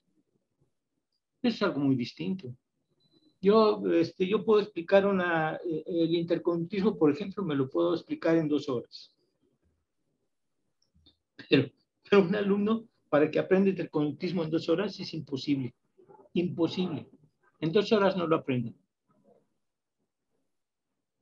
En fin, este, mira, de lectura y escritura hay mucho, muchísimo que hablar, muchísimo que, que hacer, pero desafortunadamente sabemos poco poco y las escuelas no ayudan para mucho.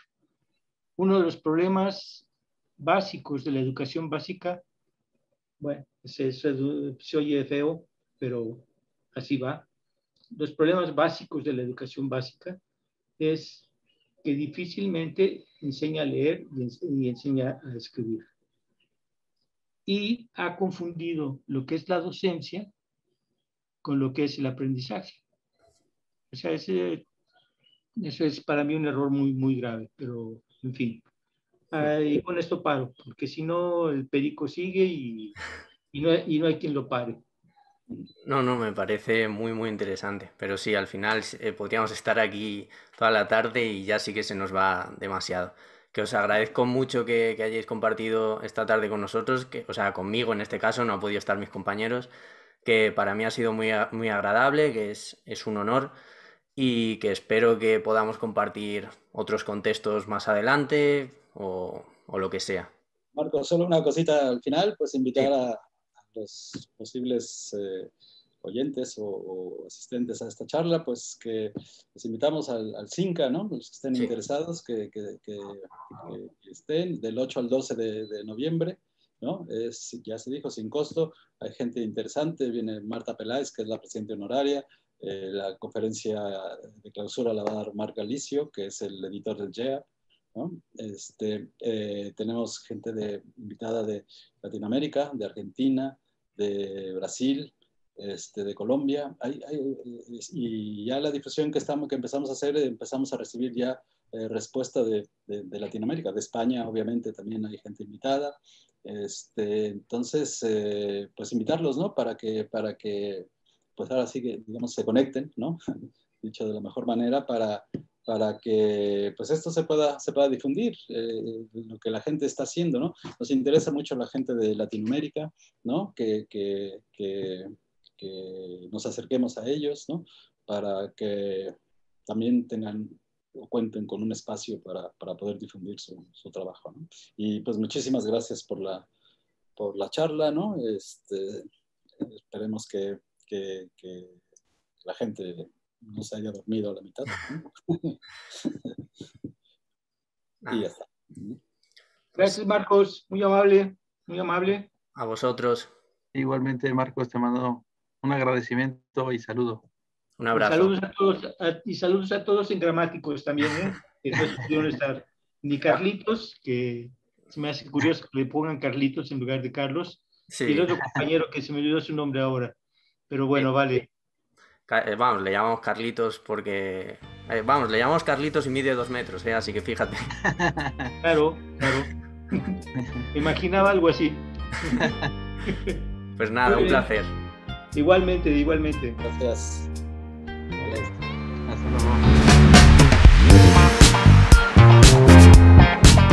Y bueno. Un episodio más y un episodio menos para que llegue la tercera temporada. Ya tenemos todo preparado para que empiece en septiembre. Ya nos podéis seguir en Twitch, donde a partir de ahora vamos a hacer las retransmisiones, o como siempre las vamos a colgar a YouTube a posteriori, pero si queréis participar más asiduamente en las charlas que hacemos, hacer preguntas vosotros, comentar cosillas, Twitch es vuestro sitio y ahí vamos a estar a partir de septiembre.